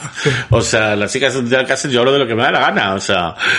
Pues sabes que nos- uno, uno de esos comentarios, este no era un troll, era una- un chico, vamos, con su tal, en su cuenta en Instagram, Sí, sí, sí. me dejó un comentario, o sea, eh, de verdad, extensísimo, diciéndome que, eh, porque en Puedo Hablar también hacemos alguna, algún chiste un poco con el universo Alcácer, Ajá. una cosa un poco de pasada, vamos. Claro. Pero bueno, yo creo que es un trauma colectivo y como trauma colectivo, pues bueno, participamos un poco de él y podemos eh, buscarle la, la- el humor, ¿no? Esa salida un poco para superarlo. Y me decía que, que cuando detectaba que íbamos a hablar algo del Alcácer o lo que sea, que paraba el episodio y ya no lo escuchaba y que, y él me pedía expresamente que dejáramos de hablar de, o hacer de referencias al Alcácer. Y es como, a ver, yo puedo entender que si esto es una cosa sensible para ti por lo que sea, que yo ahí no me meto, dis- sea como ese trigger que a ti te hace parar. Me parece bien, lo respeto. Pero joder, si yo tengo que tener en cuenta Todos los, triggers de todo el mundo, las encima de, vein- todas las millennials que claro, tienen en la piel finísima. sobre todo, de la media de 20.000 personas que escuchan ahora mismo, puedo hablar. Claro, pues o sea, no puede ser. yo me pongo a darle el informativo, a dar el tiempo, pero Mm. no puedo hablar de nada y más con la, la cuestión de la honestidad que tenemos en, eh, en el universo podcast, ¿no? Que es Mm. Claro. como, si no hablamos con tranquilidad y si no Mm. nos atrevemos a cometer burradas y hacer chistes que, que- de los que nos arrepentimos a veces casi al instante. Pues claro, entonces ¿qué hacemos, no? O sea, damos el, eso damos el tiempo. Somos chicas del tiempo. Sí, sí, sí. Eh, en fin, hay un comentario muy reciente que me viene, el, un, un programa que hice con Rata Antequera. Sí, Pues lo- hay, hay un oyente, a ti te lo digo, eh, que hay un oyente que se llama, eh, firma como Ataraxia. Eh, No la que- tengo yo controlada. que dice, una persona que habla de la mujer trans como Transformers y que dice que son prostitutas, me deja claro qué tipo de persona que es. Ahora entiendo el porqué de su nombre artístico, Rata de Antequera. Eh, claro, yo por supuesto no lo voy a responder. No, la eso- rata no se va a enterar. eso es no entender Eh, nada. Claro, entonces cuando la rata dice Transformers, o sea, nadie ha hecho más por el mundo trans que la rata en este país. Eh, la rata y sus compañeras. Hombre, alguien que Eh, ha salido en cine de barrio diciendo que Sorcitroen es un gay, es como... Es un gay el cuerpo de una mujer. mujer. Alucinante, sí. Y tal, y no, pues digo por su propia biografía eh, que él cuenta en este programa, además, o sea, ella era una mujer activa sexualmente en el momento que te meten en la cárcel por serlo. Entonces, no puedes coger y tú desde tu milenialismo que te llamas ataraxia, dar lecciones de, de, de que si se dice transformen o no a nadie, porque, La chica, semana, la semana que viene, pero... Eh, pro- Probamos con sin el y semana que viene, Un par de putas. Sí. claro, Claro, es que con EPSA también pasa una cosa que a es... y traemos un par de Sí, putas. es que claro, eh, yo creo que estamos los, los del séptimo círculo, que somos Sí. los que lo hemos escuchado todo absolutamente, que pagamos religiosamente nuestro, nuestro euro y medio y Claro. tal, claro. Y eso nos da un conocimiento profundo sobre referencias y todo lo que manejáis, que por Claro. cierto, es, eh, o sea, el, eh, mi rato favorito de la semana es, eh, o sea, que aunque no haya RuPaul o no comentéis RuPaul, yo te animo, de verdad, a eso mantenerlo. No, no, ¿eh? por supuesto. O sea, mm, a ver, a mí qué me pasa con EPSA y lo digo desde, de- desde aquí, aparte de estar en el exilio, ¿eh? Sí, que que eso es una cosa que se solucionará Una en cosa breve. práctica, sí. Eh, es que eh, mm, me cuesta encontrar interlocutores, en realidad. O sea, yo si no hago cuatro programas al mes de EPSA, aparte, aparte de lo de, de RuPaul, que, que es eh, como una especie como de gentileza por sus, por los suscriptores, ¿no? Claro. Eh, y aparte que nos lo pasamos muy bien y quedamos sin ningún problema y, y etcétera, ¿no? Eh, eh, hay mucha gente que dice, yo es que RuPaul no sé ni quién es y tal, y dice, bueno, pues tú escucha algo, siempre soltamos algo. Pero claro, me cuesta encontrar interlocutores o proponer interlocutores porque mm, a mí me da la sensación como de, de robar el tiempo a la persona que viene, fíjate, ¿eh? O sea, como de estar pidiendo como un favor o de estar de, eh, un- No, no, sé, o sea, me, necesito un agente, un algo. Eh, Un mamporrero. sí, que luego al final, pues bueno, eh, yo ahora tengo, tengo un par de programas pendientes que, que, que voy a hacer con unas personas que, que yo creo que, va a ser grandes programas, que espero que salgan, pues el siguiente va a ser ahora este, pues es el siguiente, espero.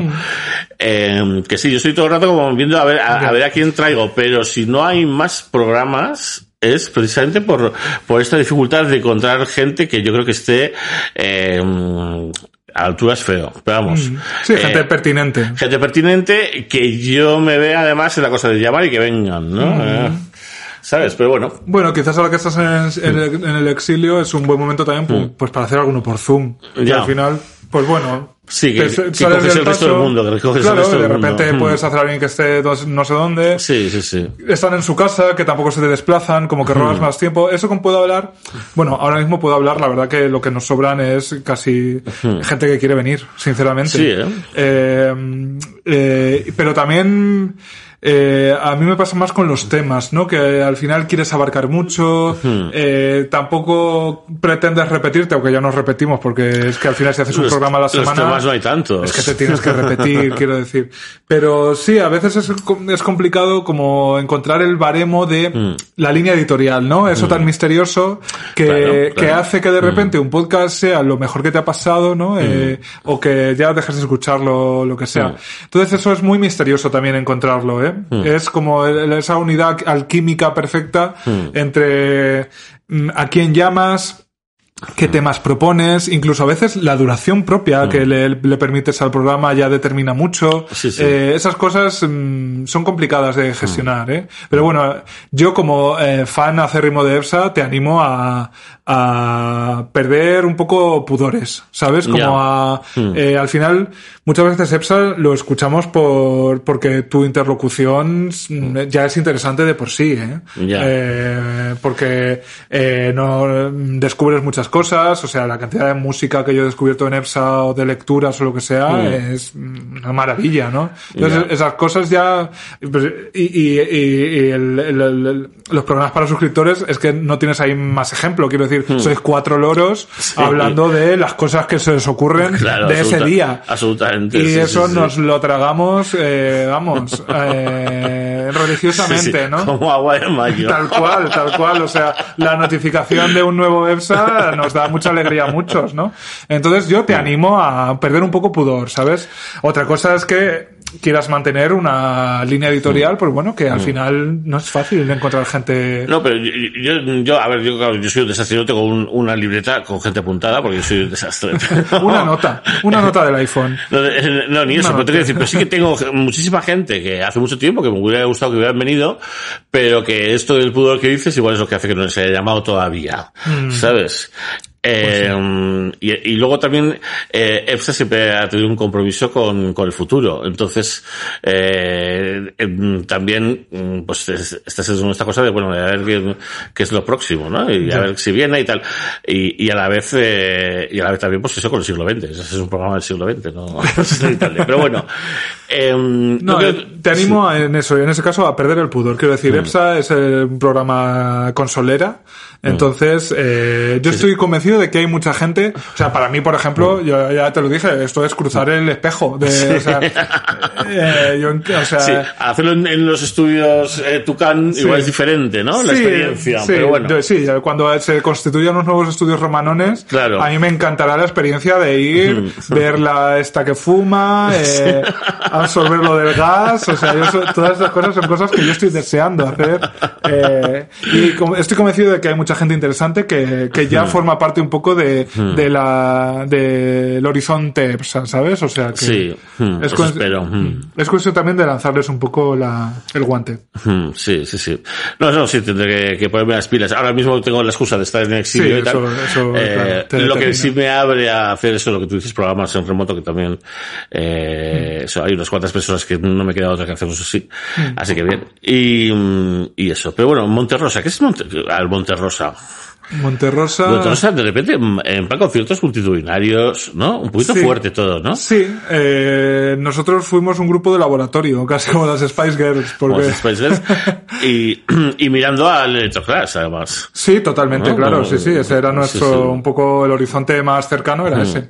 Eh, no, pues ha sido una flor eh, un poco eh, de hoja, como es un árbol de hoja caduca que pues ha tocado tocar su fin y que fue sorpresivo un poco que tuviera el alcance que ha tenido. Quiero decir, si yo pongo negro sobre blanco, pues he tocado en el FIB. Eh, he girado, he hecho una gira por México. Eh, son cosas bastante fuertes. Son achievements muy Sí, bastante, bastante Sí, fuertes, ¿no? Eh, o sea, yo he o colgar el soldado en la sala Sol o yo que sé, en Razmataz. Em, entonces es fuerte, pero para mí fue un divertimento. Eh, luego dejó de serlo, pero fue un divertimento. eh, Dejó que- de serlo mm, porque no te pagaban lo suficiente. Porque, cuando, No. porque uno acepta hacer cosas que no divierten por dinero. Eh, bueno, empezaba a ser muy, empezaba a ser lucrativo cuando llegó la pandemia. Ah, bueno, Eh, claro. Monterrosa facturó bastante, pero también eh, gastamos, o sea, yo no he ganado, he ganado más dinero ya con Puedo Hablar, sin duda, eh, que con, que solo con el teatro aquí en Madrid ya he Claro. ganado bastante más Claro. que con Monterrosa. He facturado mucho más con Monterrosa, pero también es que los gastos eran, eh, vamos, muchi- vamos, muchísimo más grandes.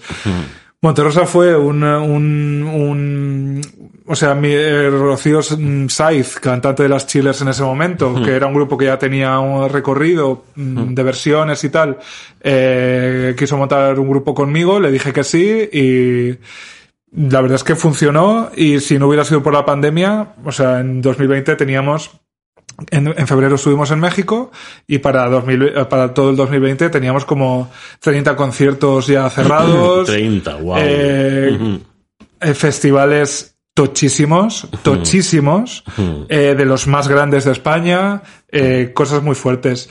Pero llegó la pandemia y eh, así entré en confianza. Llegó- el desencuentro había llegado mucho antes que la pandemia. Entonces, Claro. eh, un grupo es como una relación. Si Sí, no sí, lo sí, haces sí, con la persona adecuada, pues dura lo que dura.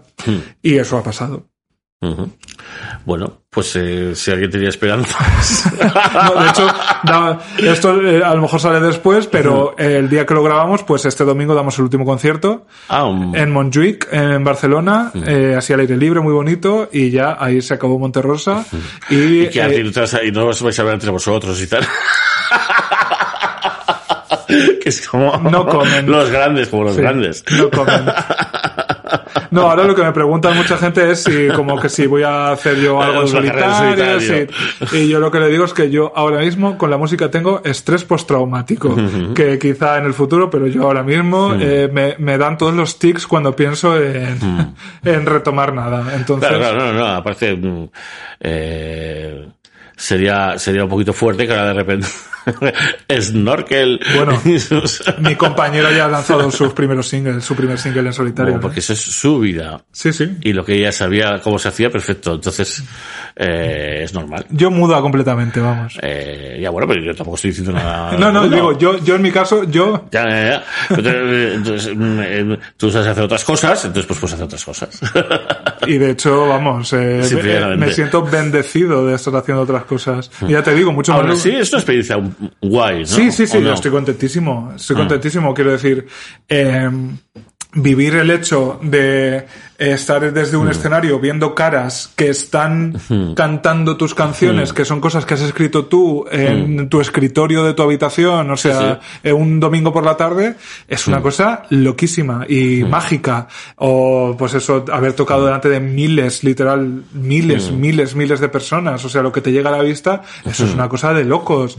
Eh, la conexión que te genera eh, el que la gente te diga que esas cosas que tú has escrito les han llegado y que ha tenido un impacto en su vida, eso es una cosa mágica y loca.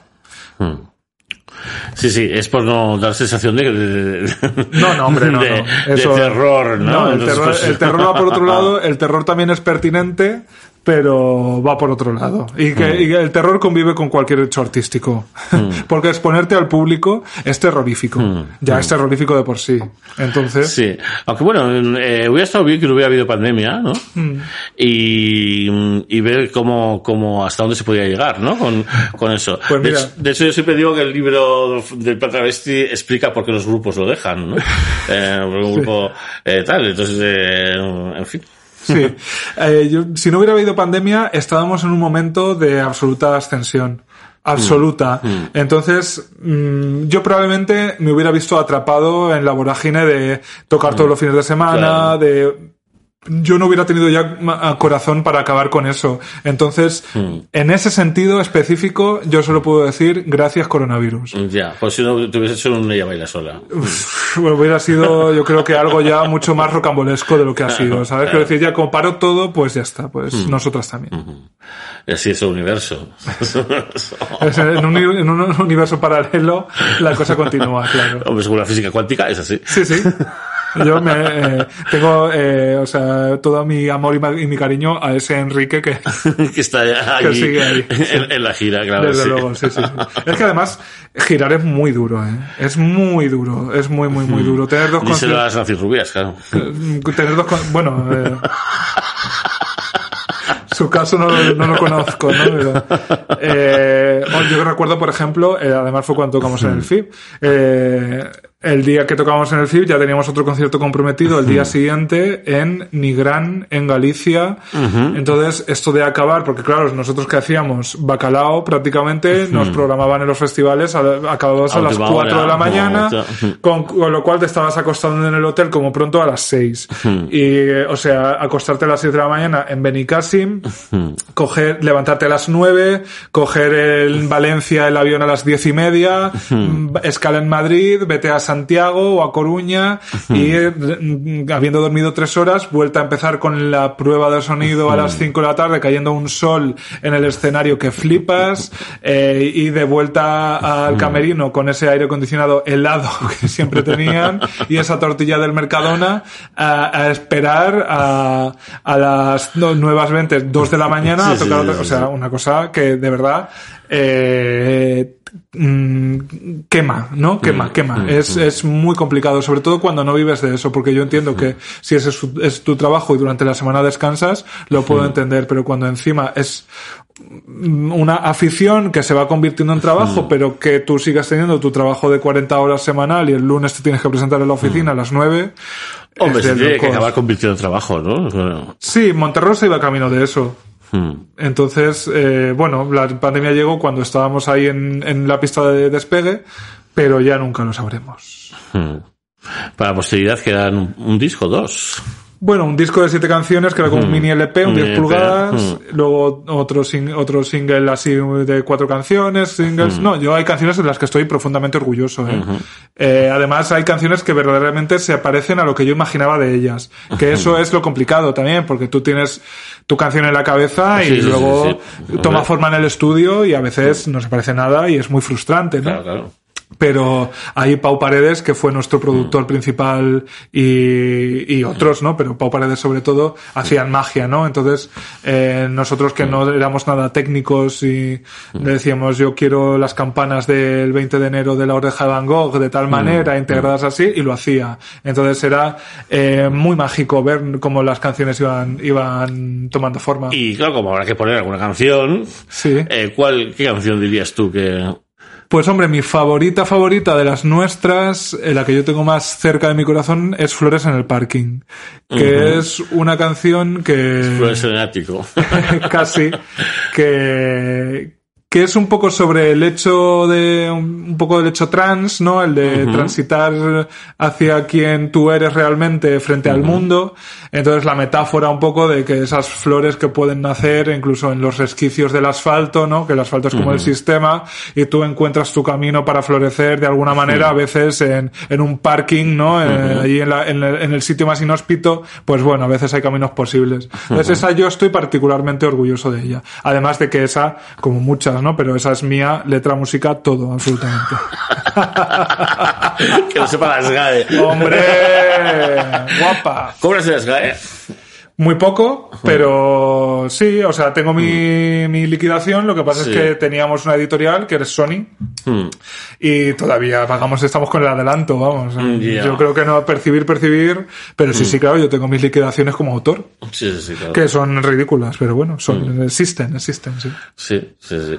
Sí, si un día te, te cogí un programa, era dos de sintonía, pues ya está. Me encantaría porque ese es el dinero, ese es el dinero real, Sí, ¿no? Siendo músico, el que, Claro. te Mm. cojan y te pongan en una serie y en Netflix y ya solo por los territorios que te tienen que comprar. Claro, claro. O sea, ojalá, vamos, yo ojalá, sí, sí, sería un sueño. Dinero gratis. Sí, sería bueno vivir de rentas. Sí. sí, sí, Eso sí. es como, yo- a mí me hubiera encantado ser One One Hit Wonder, ¿no? Estos que tienen una canción que siguen poniendo en un anuncio Sí, sí, 30 sí, años después, pues cariño, o sea, te llegan unos cheques eh, divinos cada tres meses a, a tu buzón y eh, a pa'lante. Sí, sí, vísteme oyen. Tal cual, o sea, eh, lo que sea. eh. Pero sí, eso, eso es muy complicado. La música es que sí, Mm. eh, igual que otras artes, puedes ver un poco cómo, cómo la industria va poniendo, pues en el cine se ve muy claramente, ¿no? Mm. Una comedia tiene éxito y al año siguiente hay s- 17 comedias españolas en, en taquilla. En la música es tan imprevisible, tan imprevisible y Mm. tan rápido que uno nunca sabe que, cómo va a ser el siguiente éxito. Hmm. Entonces, eh, es imposible saber eh, qué va a funcionar, ¿no? Eh, Claro, aparte, en la música española hay una larguísima tradición de, de gente que no vive de eso y, y porque no puede vivir. Sí, eso. vamos, absolutamente. Es, Y, y ya está. sí, es muy precario, es muy, muy, muy precario, porque al final ser promotor de conciertos o ser un empresario que no necesitas tanto dinero y eh, pre- se precariza mucho, ¿no? O montar un festival, que la bruja de los festivales en España, eso algún día tendremos que sentarnos a hablar de ella. Eh, Hombre, yo, me llevo sin participar unos cuantos años. Yo, yo vi cómo empezó. Claro. Y ahí sí que estuve. Sí. Pero ya hace tiempo que dije, o sea, yo irnos, a, ser que me llamen, yo no voy, no voy, no voy. Pues es muy precario, es muy precario. Y además, eh, la música tiene, tiene un poco ese halo, ¿no? De, de, de gente que genera unas cosas un poco. Porque claro, tú te, te, te subes a un escenario en un concierto, siempre estás mucho más alto, ¿no? Es una cosa un poco más, Mm, eh, que no es como, pues yo que sé, el podcast es una cosa muy horizontal o una función de teatro como las que ahora estoy haciendo. Yo estoy allí siendo yo, ¿no? Pero con Monterrosa yo me subo y, te- y estás de otra manera, te mueves de otra manera, te diriges al público de otra manera. Entonces hay un halo que yo creo que todavía se conserva respecto a los músicos, ¿no? A los artistas de la música, que luego si vieras mm, lo que hay por detrás, es que es otro país, ¿no? Otro Sí, universo. sí, sí. Mm, Una cosa... No, la escena del rock and roll es terrorífica, las drogas que toman, eh, eh, luego el, eh, el machismo, todo, o sea, Absoluto. es terrorífico. Absoluto. O sea, imponerte ante los técnicos de una sala o de un festival para sonar como tú quieres sonar. Hmm. Pues como DJ, pues no te digo, o sea, vas tú solo encima. Sí. Ah, claro, Y, claro. siendo, sin ser un hombre cisetero, es Ah. más complicado todavía. Eh, sí, sí, aunque bueno, ahora tienen la ventaja del token. Si no es un hombre cisetero en, en algo tan, tan, tan, no, eh, tan Sí. como el ser DJ, si eres chica y estás empezando. Sí, a la- veces te llaman por eso. Eh, No es que sea por eso, pero tienes más. Tienes más Sí, a nosotros no- Es como si estás buena o eres fea. Pues eh, Sí, eh, si estás buena papel. para todo en la vida, vas a Sí. tener más papeletas. Con Monterrosa sí nos pasaba a veces que claramente nos llamaban porque éramos un grupo de un maricón y una bollera. Entonces, pues los, los orgullos nos los hemos hecho de muchas ciudades y a veces han sido los vuelos mejor pagados. Entonces, pues bueno. Dinero público. Sí, a veces es eso, totalmente. Y, y, mm, te genera un poco esa... Sí, Nancy, ahora te atendemos. Esa disyuntiva de... eh, Está bien que sea así, eh, debo sentirme bien por haber hackeado el sistema y hacer que me paguen más porque soy maricón, aunque sea una vez al año. Eh, me quedo recluido en un circuito de artistas LGTB y solo me van a llamar cuando necesiten el token. Es complicado, ¿eh? Y en España más. Sí, sí. sí. En España más. Porque ves las campañas del orgullo de las marcas así más tal y siempre llaman a los mismos, ¿no? Y es como quiero ser yo uno de esos. Eh, Sí, quiero sí, sí. convertirme en, en- Y al final, en mi caso, yo lo que te decía, mientras no te traiciones, todo me parecerá bien. ¿No? Porque eh, es que vivir de esto es tan difícil que es, oye, si tú das con la tecla, la has encontrado y das con ella, Pues tu Claro, coño. aparte del caso de, de algo como un grupo, tú vas y haces tu show. Sí. Eh, Sí, que está. hace su trabajo, es trabajo. al Claro, y final. punto, ¿no? Sí. El DJ es más complicado, porque haces tú vas y te dicen, no, no, tienes que poner todo chochi. Y dices, pero bueno, pues, haber llamado a otra. Ya. Eh, si vas a mí es por otra cosa, Y, ¿no? y luego es, es muy duro ser DJ, ¿eh? Yo pinchaba, antes de la pandemia pinchaba Ah. Sí. bastante.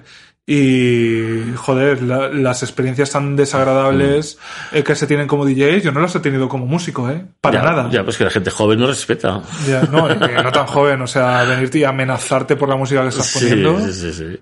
Pero amenazas reales, porque claro, la gente encima está pedo. Eh, Joder, eh, Sí. hace falta. Y en ambientes más duros de after y tal y cual, eh, siempre entiendes lo que yo llamo los arañacabinas, que son cinco o seis que se piensa que, que ellos deberían estar pinchando en lugar de ti. Y eso sí que de verdad te quieren matar, pero de verdad. Además, eh, para ocupar tu sitio, ¿no? Entonces, eh, sí, todo eso hay que, hay que vivir con ello. Es fuerte, es fuerte, sí. A mí me. Esto de hacerte gestos del cuello Sí, y tal, sí, sí, sí, millones de veces, vamos. Sí. Porque además, claro, a- eh, yo como DJ y un poco Monterrosa, eh, te mueves un poco entre el mariconeo y el indie. Y hay que verse en esas Claro. discotecas indies, ¿eh? Claro, claro. Uf, hay que verse, hay que Sí, verse. sí, sí, que. Joder, ahí entra una de gente que piensa que Vetusta Morla son el- la unidad de medida de lo que tiene que sonar allí y les pones así cualquier cosa divertida y Sí, sí, sí. es alucinante la reacción. alucinante. Ya, continúa ocurriendo, ¿eh? Fíjate. Mm, Muy fuerte. Muy pues- fuerte. Pues yo pensé en, ¿no? ¿cómo se llamaba este sitio de indie? El ocho y medio. No, eh, después, supongo después, que creo que ahora están eh, al lado de la sala capital. Eh, Eh, indie, no sé qué, no, Independence. Independence, eso es. Yo, yo he pinchado ahí también. Yo sí. estaba en Independence y tal eh, algún verano y, y sí, había un canon del que, del que no se podía salir. O sea, si te salías del canon, eh, si te venías hasta, hasta el de la discoteca, decirte. Sí. Entonces, Muy fuerte, está. sí. Al final, eh, lo- los, sitios así más grandes y más donde uno pensaría que la presión es tal, a mí eh, me da la impresión de que es donde más mm, libertad, mm, no sé, respeta un poco, no Claro, sé. al final, no, bueno, hay un, hay un tipo de, mm, de salas o de, o de eventos mm, donde se entiende que el DJ que está programado va a hacer su, your Sí, thing, que este- hacer es, your la thing. propu- es la propuesta Claro, y ya entonces, pues si no te gusta, pues te, te retiras un poco o te sales y ya vendrá otro después. o Es, sea. es- es muy guay pinchar en sitios que tienen más salas también. Claro. donde la gente puede ir y volver y tal. Además, sí. Y luego eh, es muy guay pinchar en sitios donde la cabina está alejada del público. muy importante. Eso Sí, es sí, ya sí, un púlpito, un seguro de vida, vamos. Sí, sí, sí, sí. Yo pinché en Medias Puri una vez, que fíjate, Medias Puri, que es una cosa como que en principio ya tangencial a nuestro universo. Hmm. Sí. La gente se lo pasó pipa, yo me lo pasé pipa. ¿Dónde, arriba o abajo? Abajo. En la, en la sala... La sala grande. No, o sea, es eh, no era la pequeña, porque es verdad que luego hay otra más abajo. Estaba pensando que había que bajar para acceder. No, no, en la Sí, pequeña. claro, en la que pequeña. estás a la altura de la gente, prácticamente. Sí, pero bueno, es un sí, escenario y tal, sí. está bien. Y eh, eh, estaba Miriam Díaz Aroca. o sea, que piensas, eh, eh, estoy eh, pinchando en un sitio donde viene este tipo de mm, de- gente, ¿no? de señoras, Claro. Sí. Pues chicas, se lo pasaron fenomenal. Yo me puse un modelo divino. eh, y, me pagaron bien, o sea que cero quejas. Fenomenal. Mm. Pues, eh, eh, pues bueno. A eso ver, ya con yo, post pandemia, eso yo creo que ya no Pues pandemia el tema existe. DJ, yo, no, yo paso de indagar porque yo doy por hecho que en un sitio donde hay un tercio de aforo no se puede pagar a un DJ con normalidad. Ya. Mm. Lo doy por hecho, no lo voy a exigir. Entonces, pues bueno, Sí. de, de momento estoy esperando a ver cómo se acomoda la cosa. Ya, es que yo pensaba que para estas fechas ya tendríamos un horizonte al que Bueno, parece, ¿no? encomendarnos, por lo menos, ¿no? Como en Reino Unido que de repente en noviembre dijeron en junio abrimos las discotecas. Aquí estamos un poco a verlas venir. Yo, vamos, a, a mi a mi ridícula carrera de DJ, desde luego ya me parece que quedó eh, Sí. antes de marzo de 2020 sin duda. Creo que después solo he pinchado una vez y me pasó esa cosa tan mágica que es que no vino nadie. Ah, También era un horario terrible, ¿no? Ya. Pero no vino nadie. Madre Cero mía. personas. Y yo dije, pues bueno, lo entiendo. para, ver- para verme sentado poniendo mm, las mamarrachadas que yo pongo, pues es que no, no tiene ningún, sí, claro, claro. es que no tiene ningún sentido. en fin. Un absurdo. Ya, a ver, a ver qué pasa con la noche, qué pasa con el ocio. Ya, yo estoy ¿Qué pasa con esta generación sin, eh, sin drogas, sin bebidas, sin salir? Bueno, que claro, eh, ya pasan de todo y ya están saliendo todos, ¿no? Pero bueno, a ver, a ver qué pasa.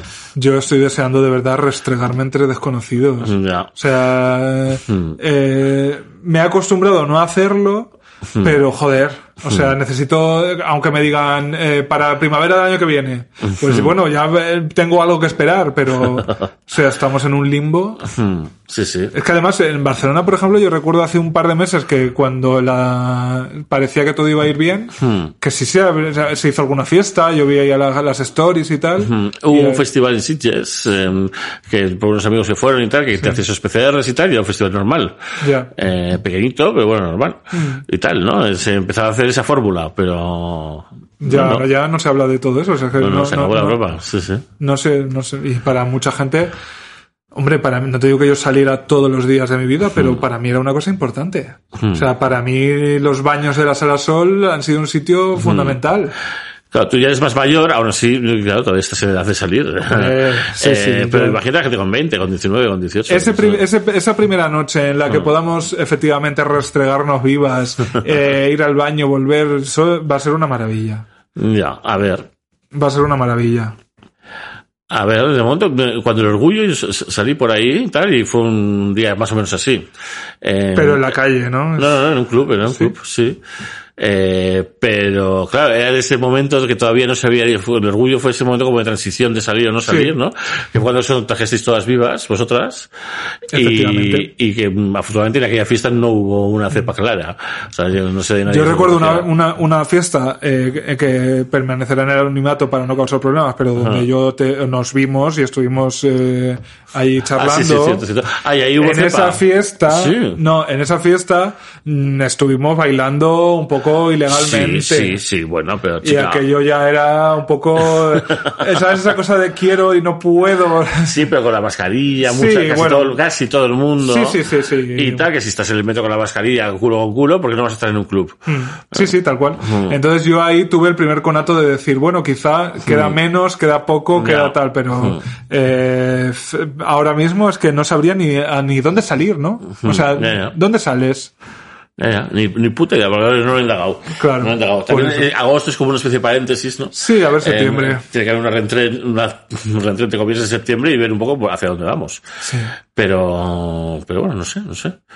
Eh, mm, Yo, que- yo estoy convencido de que va a ser muy anticlimático en cualquier caso, ¿no? Que no va a haber un fin de semana donde sea, venga, ya se puede salir eh, hasta las seis o libertad de horarios y bailar. ¿Sabes? Quiero, creo que va a ser todo muy progresivo y que tampoco va a ser de repente, joder, este sábado me voy a poner hasta el culo entre desconocidos restregándome y ya está. claro, va a ser progresivo. Sí, va a ser anticlimático, pero bueno, O te vas a encontrar mm, de sorpresa de repente, ¿no? Vas a ir despistado un garito y... y ya se va a poder. Sí, yo y- creo que la cosa, poder bailar va a ser ya un, Un adelanto. Sí, y luego el tema foros y tal, pero bueno. A ver, yo también lo digo desde el- el- el- la inocencia de que yo ni me encargo de la salud pública, ni tengo ni idea, ni nada. Yo lo que quiero es bailar y eh, eh, compartir eh, eh, bacterias. Claro, ¿no? Y- claro, sí, sí, sí, estás en tu derecho, además.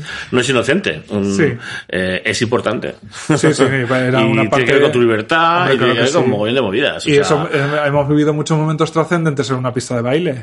Claro, por supuesto, por supuesto. Y, y es el lugar del ocio y es el lugar de mm, eso, la lúdico-estética, que es súper importante. Claro.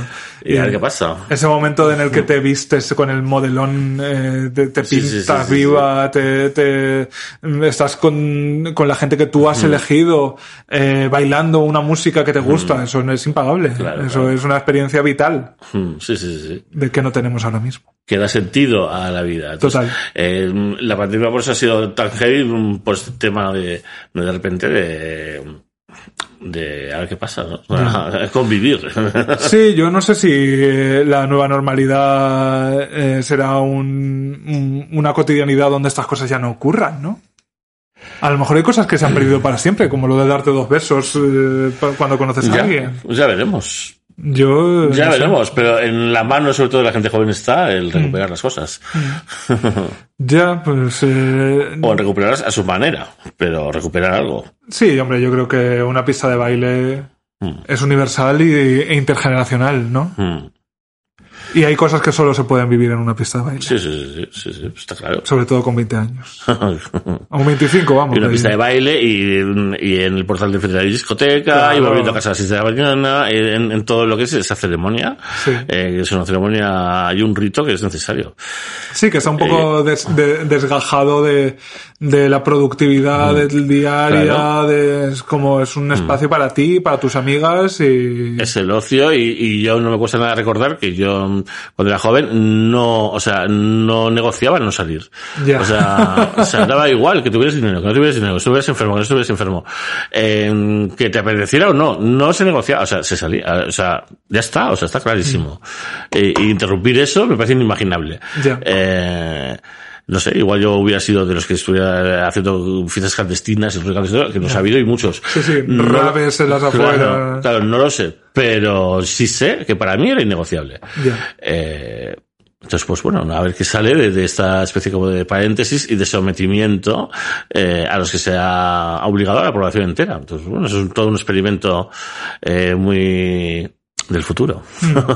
Sí, yo como contagiada de última hora, como ya tengo inmunidad seis meses, eh, es como Estás que a favor venga. de ahuecar. Es como venga, por favor. Claro sí. Ya me entran los nervios. Yo voy a ser la última vacunada de España seguramente, pero eh, ya necesito un poco de mambo. O sea, lo necesito, de verdad. Hmm, A ver septiembre, a ver septiembre Sí, sería un buen momento, sería un buen momento. Hmm. Pues eh, hasta aquí hemos llegado. Yo creo que vamos a escuchar eh, las flores en el parking y, mm, y nada, agradecerte este, este rato que nos has regalado. Gracias a ti, que Ah. ya sabes que EPSA para mí es eh, un eh, algo totémico. Entonces, bueno, participar del rito me Bueno, gusta. pues espero que participar del rito no haya significado, eh, pues eso, acabar con él para siempre. No, hombre, es para ver al, ver al mago de Oz detrás de la cortina. Total, sí, sí. Es- espero que no. Para nada, eh, sigue siendo totémico y cuando haya unos nuevos estudios romanones así con la experiencia completa, yo enc- encantada de, claro, de participar del rito.